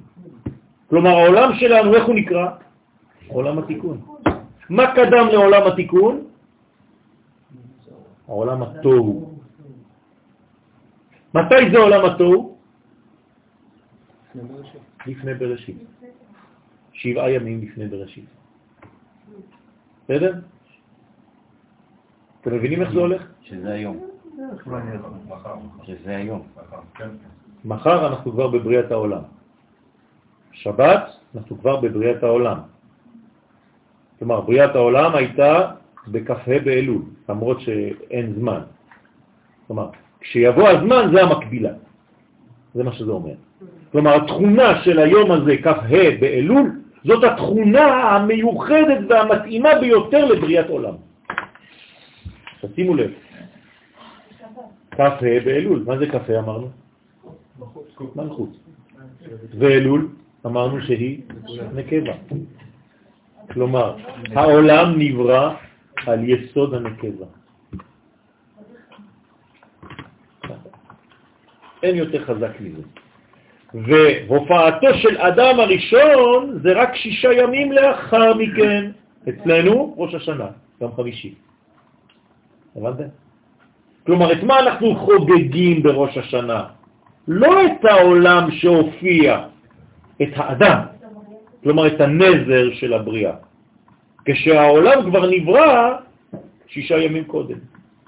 ומה הסגולה בכ"ה באלול? מה צריך לעשות בכ"ה באלול? כלומר, בשבת הזאת,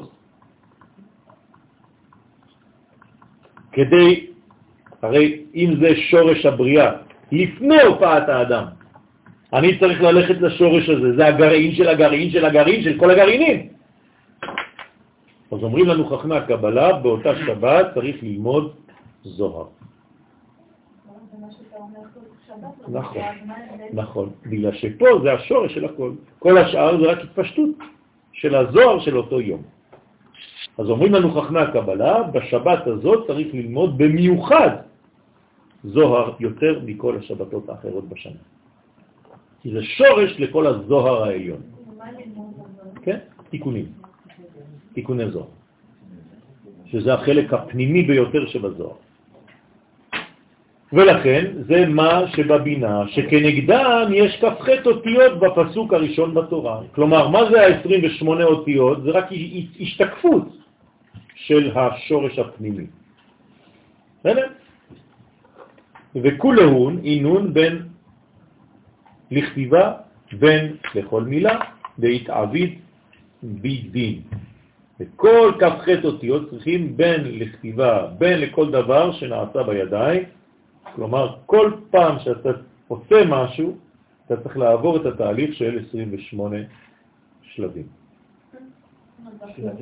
כן, כי הרי אם הקדוש ברוך הוא ברא את העולם דרך 28 אותיות, זה אומר שכל עשייה שתבוא לאחר מכן, יהיה לה את ה-DNA של 28. יד ויד, שני ידיים. שתי ידיים. ידיד. ידיד, ידיד. זה הידידות. זה כוח הבניין האמיתי. בסדר? הוא מפרש דעובדה בכ"ח פרקין, עינון בעשר אצבען. הנה, עשר אצבעות לי יש. כל אחת עם ארבע עשר פרקים. נכון, פרק א', פרק ב', פרק ג', פרק ד', צריך ללמוד את הפרקים. כלומר, בכל יד יש לי 14 פרקים שאני צריך ללמוד. וכמה יש לי בשתי הידיים? 28 פרקים. כלומר, אני בנוי בעולם העשייה שלי מ-28 פרקים. כן, כלומר, בתורת העשייה של יואל יש 28 פרקים. צריך ללמוד כל פרק ופרק. זה נקרא עשר אצבען, שכל המעשים נעשים בכ"ח פרקים שבעשר אצבעות. כי כנגד כ"ח אותיות הנזכרות יש כ"ח פרקים בעשר אצבעות. זאת אומרת שאם אני סופר ואני יודע בעצם, אני יכול לגלות לפי הפרקים שלי, בראשית ברא אלוהים את השמיים ואת הארץ, והארץ הייתה תוהו ובוהו וחושך על פני תהום, ורוח אלוהים מרחפת על פני המים, ויאמר אלוהים יהי אור ויהי. אני צריך, כל, כל העניין זה זה. או ב... ר... א... ש... אי... זה פה. ב... ר... וכו' וכו', 28 אותיות. לא חשוב איך תתפסו את זה, תמיד זה הבניין. בסדר?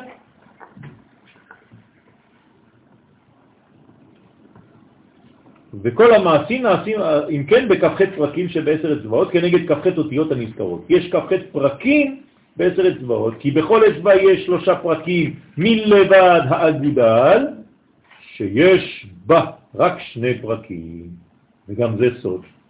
למה באגודל יש רק שניים? בסדר?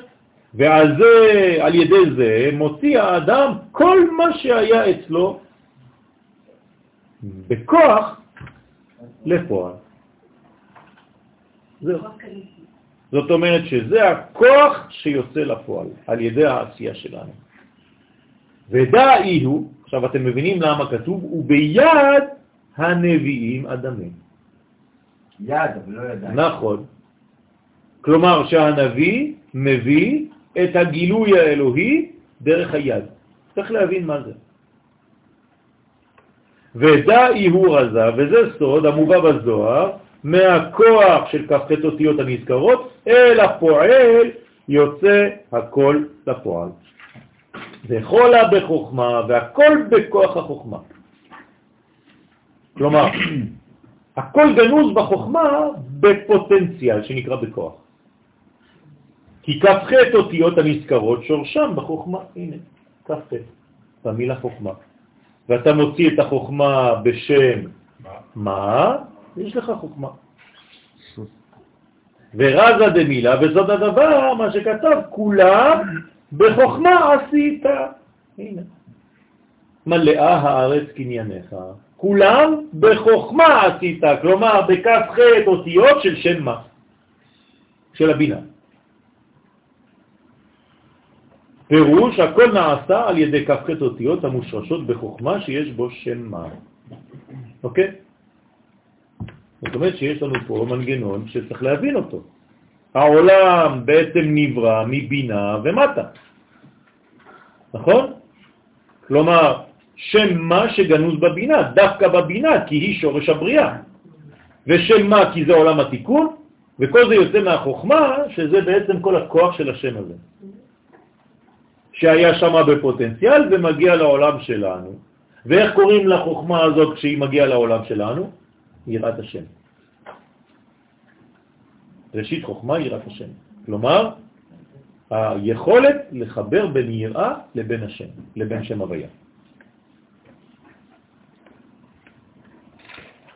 הנה, מה שאמרנו, שכ"ח אותיות מושרשות בחוכמה, הגם שמבואר לאל שהנקודות מושרשות בחוכמה ולא האותיות, למה לא האותיות? כי האותיות איפה הן? במלכות. לכן בא לבאר שבכל פרצוף יש עשר ספירות, ו-28 אותיות הן מחוכמה של בחינת האותיות. והנקודות הן מחוכמה של בחינת הנקודות.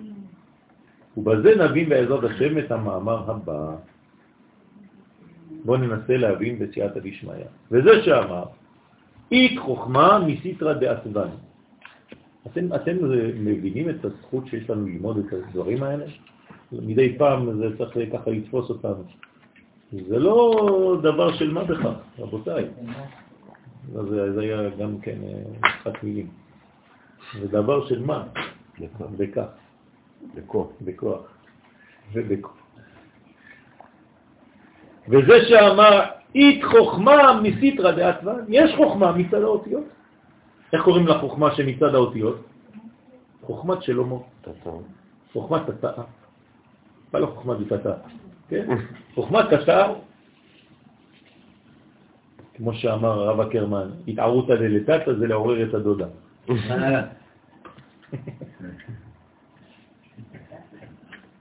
כן?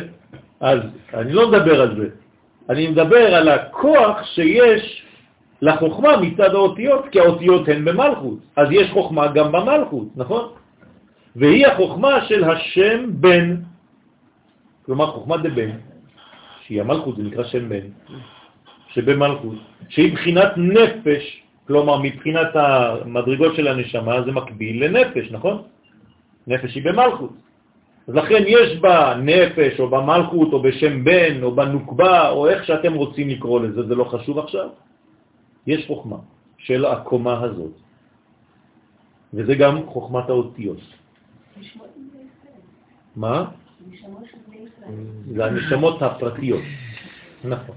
כי הנשמה הכוללת היא עוד יותר גבוהה, היא מתחת כיסא הטוב. ואית חוכמה מסיטרא דנקודי, אז לכן יש חוכמה גם בקומה אחרת, לא באותיות, אלא בנקודות. כלומר, יש חוכמה מצד הנקודות, שהיא החוכמה של השם מה, שבזה אירנפי, נכון? כי נקודות זה למעלה מהאותיות. אז אם נקודות זה שם מה, אותיות זה שם בן, נכון? אז נקודות ואותיות זה מה ובן.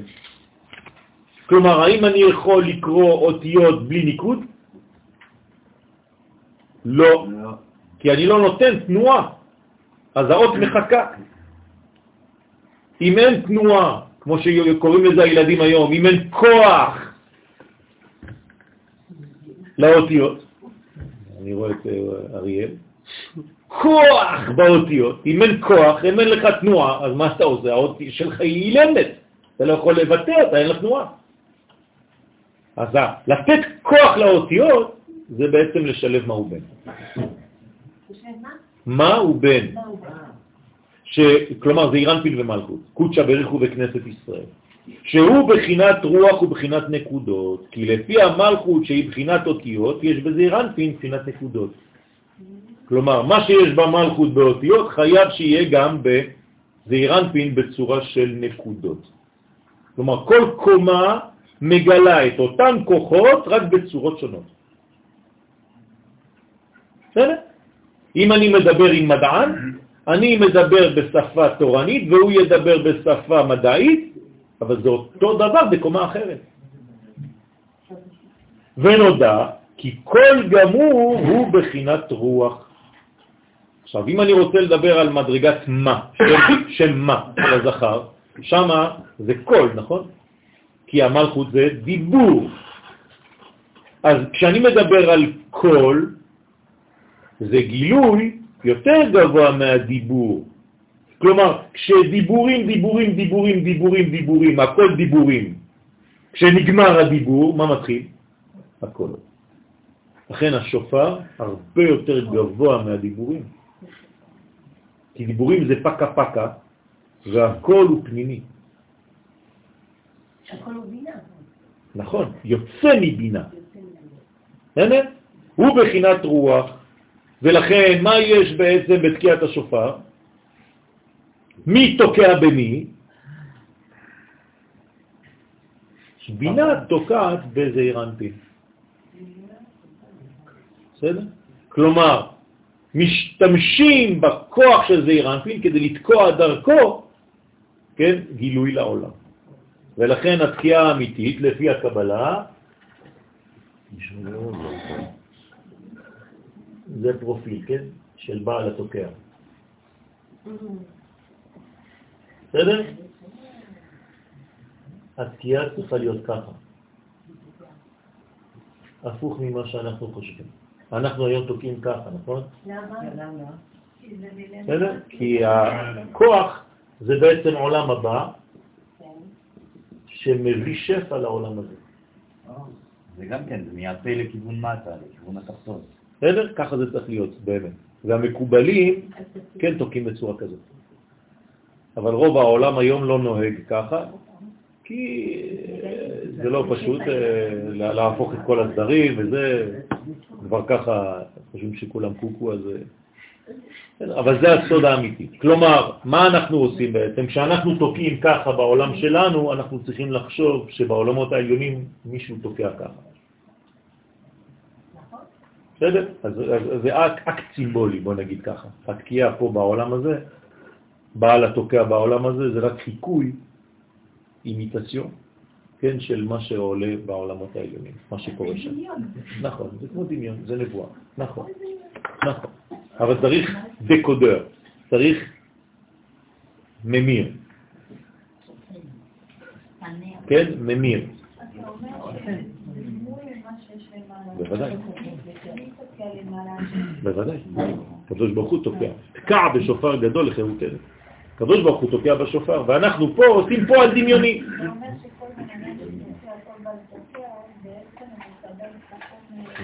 מהציבור, מהציבור, מהציבור שמקבל מהקדוש ברוך הוא, כלומר מכלל ישראל.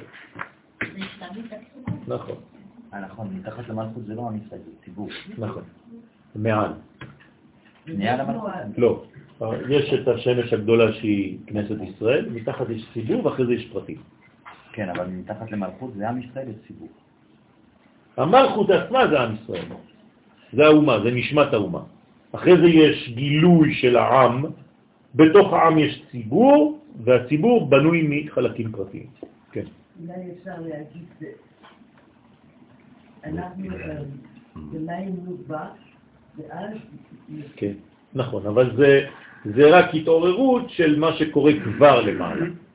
כלומר, אם הקדוש, בואו אני אגיד לכם את זה בצורה אחרת, אם הקדוש ברוך הוא לא תוקע בשופר, לא תהיה תקיעה בעולם הזה. אנחנו רק עושים מה שהוא עושה.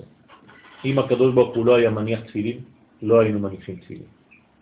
אם הקדוש ברוך הוא לא היה שומר שבת, לא היינו שומרים שבת. אם הקדוש ברוך הוא לא היה עושה תשובה, לא הייתה מצוות תשובה. קשה, נכון? משקפים, אבל איך היא תגידי את זה ברחוב? כן, קשה לאנשים להבין, כי בראש שלהם, מה הקדוש ברוך הוא עושה תשובה? כאילו הקדוש ברוך הוא חוטא, כן, הנה, יש גם מתעוררות שאלות. על זה שהוא עזב את העולם בבריאה, אז הוא צריך לחזור לעולמו. ואנחנו עוזרים לו לחזור. זה, זה, זה, זה ביטוי, כן? בריאת העולם זה הוצאת התינוק העולמי מתוך הבטן האלוהי. אז האמא עזבה את התינוק, נכון? כשהוא יצא מהגוף. מתחיל לצעוד כי הוא מת מפחד כבר. ועוד חותכים לו את חבל הטבור, על ההיסטור. כן? יש לו רגע של פניקה, שנשאר לו טראומה כל החיים, הוא הולך לפסיכיאטרים. הלך האוכל. הלך האוכל, הלך כל הצינור, הלך כל הקשר, הלך כל הזה. זה טראומה לתינוק. מה צריכה אימא מיד לעשות? לחזור אל התינוק שלה. היא מרימה אותו ונותנת לו כבר יניקה מהדדים, שזה כבר מדרגה יותר עליונה ממה שהיה מקבל כשהוא היה בפנים. בסדר? זה, זה הסליחות שבאים מכל המקומות? כן. מה אתה עושה? מה, זה בחמש, לא? לא. אוקיי. דאתוון אינון, בת קול. אז עכשיו, מה זה האותיות? איך קוראים לאותיות? בת קול. כלומר, הבת של, של הקול. כלומר, מי זה הקול? שם מה? זה אירנפין. אז הבת שלו זה המלכות. כלומר, מי זה האותיות? האותיות זה הבת, הבנות של הקול הפנימי. כלומר, מה נולד מהקול של השופר? אותיות. ולכן אנחנו אומרים בגמרא, אמרו לפניי מלכויות, זיכרונות ושופרות, עשרה פסוקים מזה ועשרה פסוקים מזה, כלומר שלמות, שלמות, שלמות, כדי, מה אומרת הגמרא? כדי שמה? יעלה זיכרונכם לפניי. יפה מאוד, כדי שיעלה זיכרונכם לפניי, ואז שואלת הגמרא, ובמה? בשופר. בשופר. בסדר? כלומר, השופר הוא הביטוי לזיכרון העליון של הקדוש ברוך הוא שזוכר את ישראל. דאתוון אינון בת קול, כי האותיות שבמלכות הן רק בת קול, ולא קול גמור. איפה הקול באמת? בשופר. ואנחנו צריכים לשמוע את הקול. ברוך אתה השם אלוהינו מלך העולם אשר קידשנו במצוותיו וציוונו לשמוע קול. קול שופר. מה? נכון. לא, כל יסוד, כל זה כף למד. זה היסוד. זה קול. בסדר? זה הרבה יותר עמוק, זה זעיר אנפין שהבינה נותנת לו את הכוחות. בסדר? קול זה פנימי. אז אנחנו צריכים לשמוע את הקול. מי שמצליח לשמוע את הקולות, הוא גם מצליח לראות אותם בסוף. וכל העם רואים את הקולות. למה לא כתוב בכל ישראל רואים את הקולות? כי הוא רק מי שנמצא במדרגת עם יכול לראות כבר את הקולות. אם אתה אדם פרטי, אתה אף פעם בחיים שלך לא תראה קולות. וכל העם, מה? תלוי, בן אדם. לא, לא, יכול להיות אנשים פרטיים. אם אתה לא מחובר לבחינה הפנימית שלך לעם, אתה לא יכול לראות את הקולות. בסדר? רק מי שמחובר לעם ישראל בתוכן, בפנימיות, שחי בקצב של האומה שלו, לפי היסודות הפנימיים שלה, אז הוא כבר מגיע למדרגה וכל העם רואים את הקולות. זה כבר מדרגה עליונה מאוד שיש, כל החושים מתחברים יחד. אפשר לראות עם האף ולשמוע עם העיניים. בסדר? ולהריח עם האצבע. בוודאי. יש קומה שהחושים הם כבר לא מוגבלים כמו בעולם שלנו. כלומר, אנחנו נגיע לתקופה שכשאני רוצה לדעת ממה הלוח הזה בנוי, אני עושה ככה. והכל נרשם לי פה, H2, אפשר לעשות סרט מזה. היום אנחנו לא מבינים דברים כאלה. היום אתה צריך לקחת את החומר, להכניס אותו לחתוך חתיכה קטנה, להכניס אותה במיקרוסקופ ולהתחיל להסתכל וזה. אנחנו לא מבינים כלום. אני צריך להגיע למדרגה שכשאני מסתכל על החבר שלי, הכל, כל הסיפור שלו, יורדים לי אותיות, אני רואה הכל. ככה, ככה זה האדם אמיתי. זה האדם שהקדוש ברוך הוא תכנת. איפה אנחנו ביחס לאדם הזה? כן? האריזל היה עושה את זה עם התלמידים שלו. או, מה שאתם רואים, כל האותיות יורדות של המטריקס הזה, זה כלום, זה שטויות. האריזל היה לו ככה, מסך. הנה, זה המסך של כל, כל, כל אחד יש לו את המסך הזה. פה כתוב הכל. יש לך אפילו את השורות של הספר תורה, חרוטות, ואתה צריך רק לראות את האותיות. ומי שמסוגל לראות, רואה. ודרך אגב, מי שרואה לא יגיד שהוא רואה, רק מי שלא רואה, מדבר. אמרנו שהגילוי של הכל זה אותיות. נכון. אז כשרואים את הקולות ורואים את האותיות, זה בעצם המלכות, כן. בתקיעת שבת אתה בעצם צריך לראות את כנסת ישראל בעצם. נכון. נכון, אתה צריך לראות את הקול שמתורגם למדרגות העולם הזה. איך הקול, כלומר יש לך ממיר, שקולט את השידור הקוסמי ומביא לך אותו למסך בבית הפרטי שלך. כמו שיש לך צלחת על הגג, זה צלחת אה, שיש לך שם אוסף של כל מיני מאכלים, רק שבצלחת האוכל לא כל כך קשר, זאת של הגג, ואתה צריך, כן, צלחת שקולטת דברים שהם מהשורשים העליונים באמת. בסדר? ואני צריך להיות מסוגל בגובה כזה, אין כבר זמן, נכון? אז מה אני יכול לשמוע גם? את מתן תורה. כי מתי התורה ניתנה? עכשיו. נותן התורה, זה לא נתן התורה. אם אני לא מסוגל לשמוע את מתן תורה בהר סיני, זאת אומרת שאני מוגבל בזמן.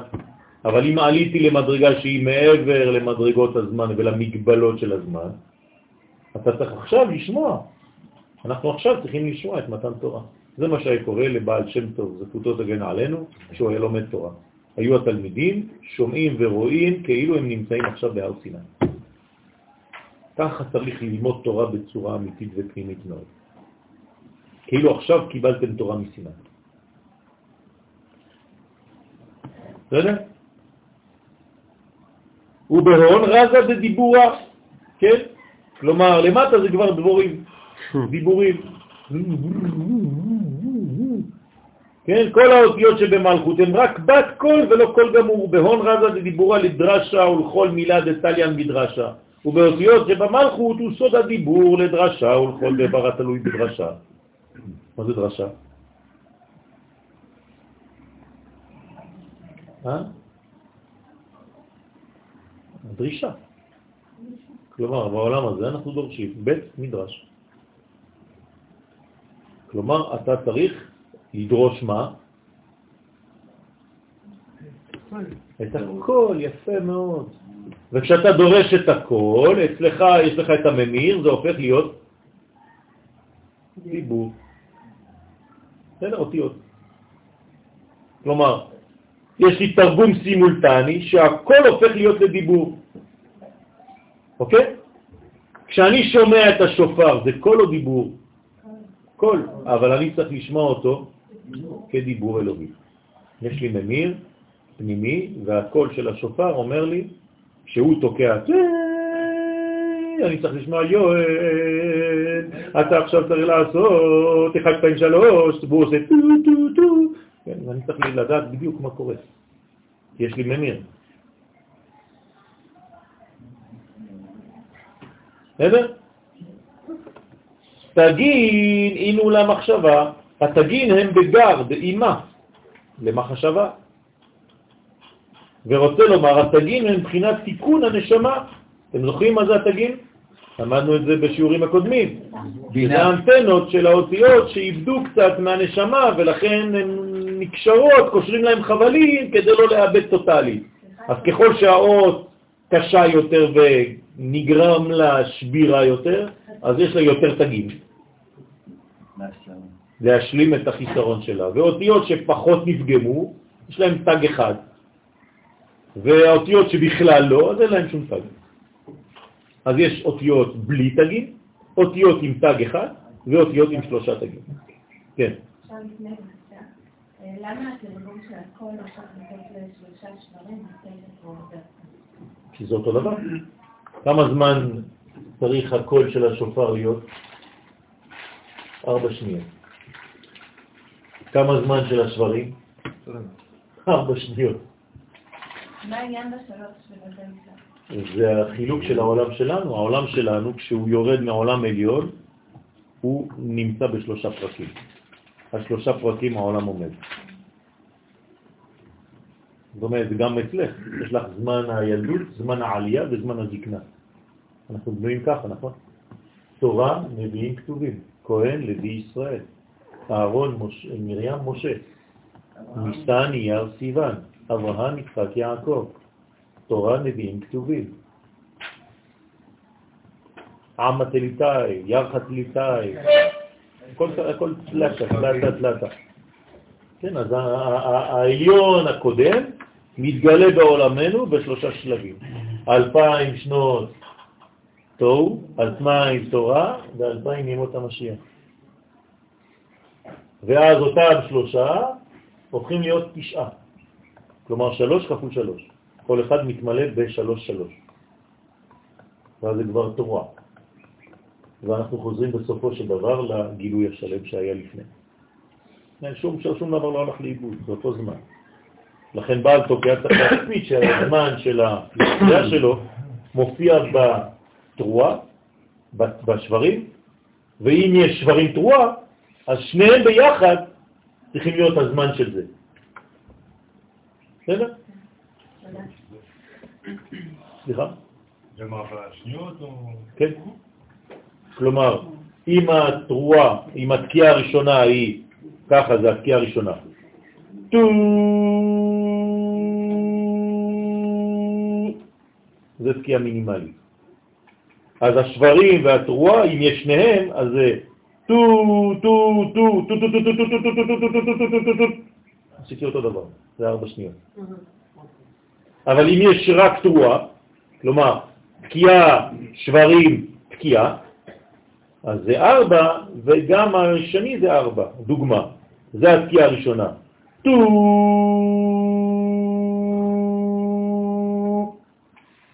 עכשיו השברים, שהם בעצם רק שברים עכשיו, אין תרועה. טו, טו, טו. הבנת? וכו' וכו'. ואם זה תקיעה, תרועה, תקיעה, אותו דבר עם התרועה. טוב, במילים אחרות, שום דבר לא הולך לאיבוד. מה שהיה בהתחלה צריך להופיע גם באמצע. זה רק התפרקות של אותו שלם. כן? ארבע שניות זה מינימלי? כן. מה מקסימלי? אה, לא צריך להגזים. שאלה. כן, אה, החכמים אומרים ארבע שניות, זה מה שצריך לעשות. בסדר? אה,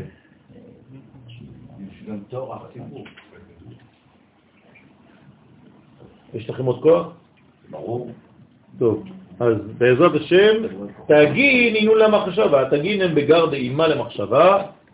כן. איפה זה התגין? בינו לבינו.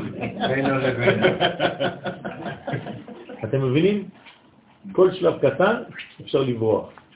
אז בואו נחזור. תגין זה גר באימה, כלומר ג' ראשונות באימה, בסדר? וזה קשור למחשבה. למה? כי זה מחפש למעלה, זה אנטנות כדי לקלוט למעלה. אל תדאג, אתה לא לבד, רק תפס לך. רוצה לומר, התגין מבחינת תיקון הנשמה על ידי המחשבות הטובות. ועינון ברזה דהאיקרה, והם בסוד פסוק זה, ולחשוב מחשבות. כאילו אפשר לחשוב משהו אחר מאשר מחשבות. מה זה ולחשוב מחשבות? הרי זה כאילו פעמיים אותו דבר. אה? לעשות בזהב ובכסף ובנפוש. כלומר, מה זה לחשוב? זה לא סתם לחשוב. יפה מאוד. זה מחשבה שהופכת למעשה, זה נקרא לחשוב מחשבה. אבל לחשוב לבד, זה באוויר. ולכן המחשבה שיש בה בעצם מעשה, זאת המחשבה הנכונה, זאת החוכמה האמיתית. כמו שכתוב, בכולם בחוכמה עשית. אז מלאה הארץ קנייניך. זה חישוב. נכון. זה לא... זה, זה בעצם לחשוב, והנה, זה מחשבה, זה, סליחה, זה לחשוב, וזה מחשבה. יצאתי מן הכוח לחשוב אל הפועל מחשבה. כלומר, הוצאתי מן הכוח אל הפועל. וזה נקרא לעשות בזהב, בכסף ובנחושת. מה זה זהב, כסף ונחושת? חסד, גבורה ותפארת. בסדר? מה זה הזהב? גבורה. אה, אדום. בסדר? כסף זה חסדים ונחושת זה אמצע. למה זה בסדר הזה? נחושת זה פה זה נמצא. כלומר, זה פה זה, זה חרד, זה לא חדר, נכון? זה חסד, דין ורחמים בדרך כלל. פה זה דין, חסד ורחמים. חסד ורחמים. למה? כי זהב זה- דין, רחמים זה נחושת. איפה היא יושבת? במרכז. אה? הכלי, אחר כך. יפה מאוד. כי קודם כל כשאתה מגלה, אתה צריך לגלות את הכלי, ואחרי זה למלא אותו בתוכן. לכן, גם אם אנחנו מכוונים חסד גבורה תפארת, תמיד הגבורה נמצאת כאילו בכלי שלפני. כמו תינוק, אני רוצה את התינוק, אני לא רוצה סתם גוף. אני חושב על התינוק, אבל מה מופיע ראשונה? גוף. שאחרי זה אני ממלא בחינוך בתוכן. כי צריך להשלים את בחינת המחשבה עם המעשה, בסוד התגים שעל האותיות. וכולהו תליין בשכינתא תתאה, וכל הטנטה, כן, טעמים נקודות תגין אותיות, תלויים בשכינה התחתונה שהיא המלכות. הכל תלוי בשכינה שהיא המלכות. הכל, כמו שאמרנו בהתחלה, אנחנו עכשיו חותמים. הכל תלוי במלכות. מצוות התלויות בארץ. מצוות השמיטה. כן, אנחנו עוד בשבוע מתחילים שמיטה. מה זה? זה ארץ ישראל. שבת הארץ. זו מדרגה מאוד מאוד עליונה, צריך להבין מה זה אומר. כלומר, איך הקדוש ברוך הוא מתגלה? דרך הארץ. הארץ היא המשך הרצון, תשימו לב, זה אותן אותיות. הארץ רצון. בוודאי. כלומר, שורש זה רץ, לרוץ. כולם רצים. הרצון זה ריצה, פנימית. רץ. עד שהוא מגיע לאה רץ. כלומר, ארץ. בסדר? וחז ושלום מזה יוצא החוצה, זה שרת. זה אותו דבר, זה שרץ. דוקי. נכון. בסדר? וצריך לדעת איפה לרוץ, כן? אנחנו משקיעים והם משקיעים, אנחנו רצים והם רצים, כן? אותו דבר, עם היד. והיא היא כללה דקולהו, והיא כוללת הערות כל הפרצופים שעליה. עד כאן להיום. אדוני לעולם, אמן ואמן. תודה רבה ושבת מבורכת. Comme il n'y a pas de cours jeudi, on fait cours mardi soir. Hein On fait cours mardi soir à la place de jeudi. קור. שיעור לילה. אה, שיעור לילה, יש, יש יום חמישי. זה ראש השנה, אז לא כולם יהיו לא... נכון. איתנו ואלה שלא איתנו. אמן. אמן, ותן למר בעזרת השם. אמן כן יהיה. זה בסיור? כן, זה גם שבת Shabbat זה פה. יש אה, דפים של תשע? תשע, תשע. Maximum, je peux passer après, c'est pas un problème. Je sais pas, mais comme je suis Shabbat. רבי חנניה בן הקשה אומר רצה הקדוש ברוך הוא לזכות את ישראל, לפיכך ירבה להם תורה ומצוות, שנאמר אדוני חפץ למען צדקו יגדיל תורה ויאדיר.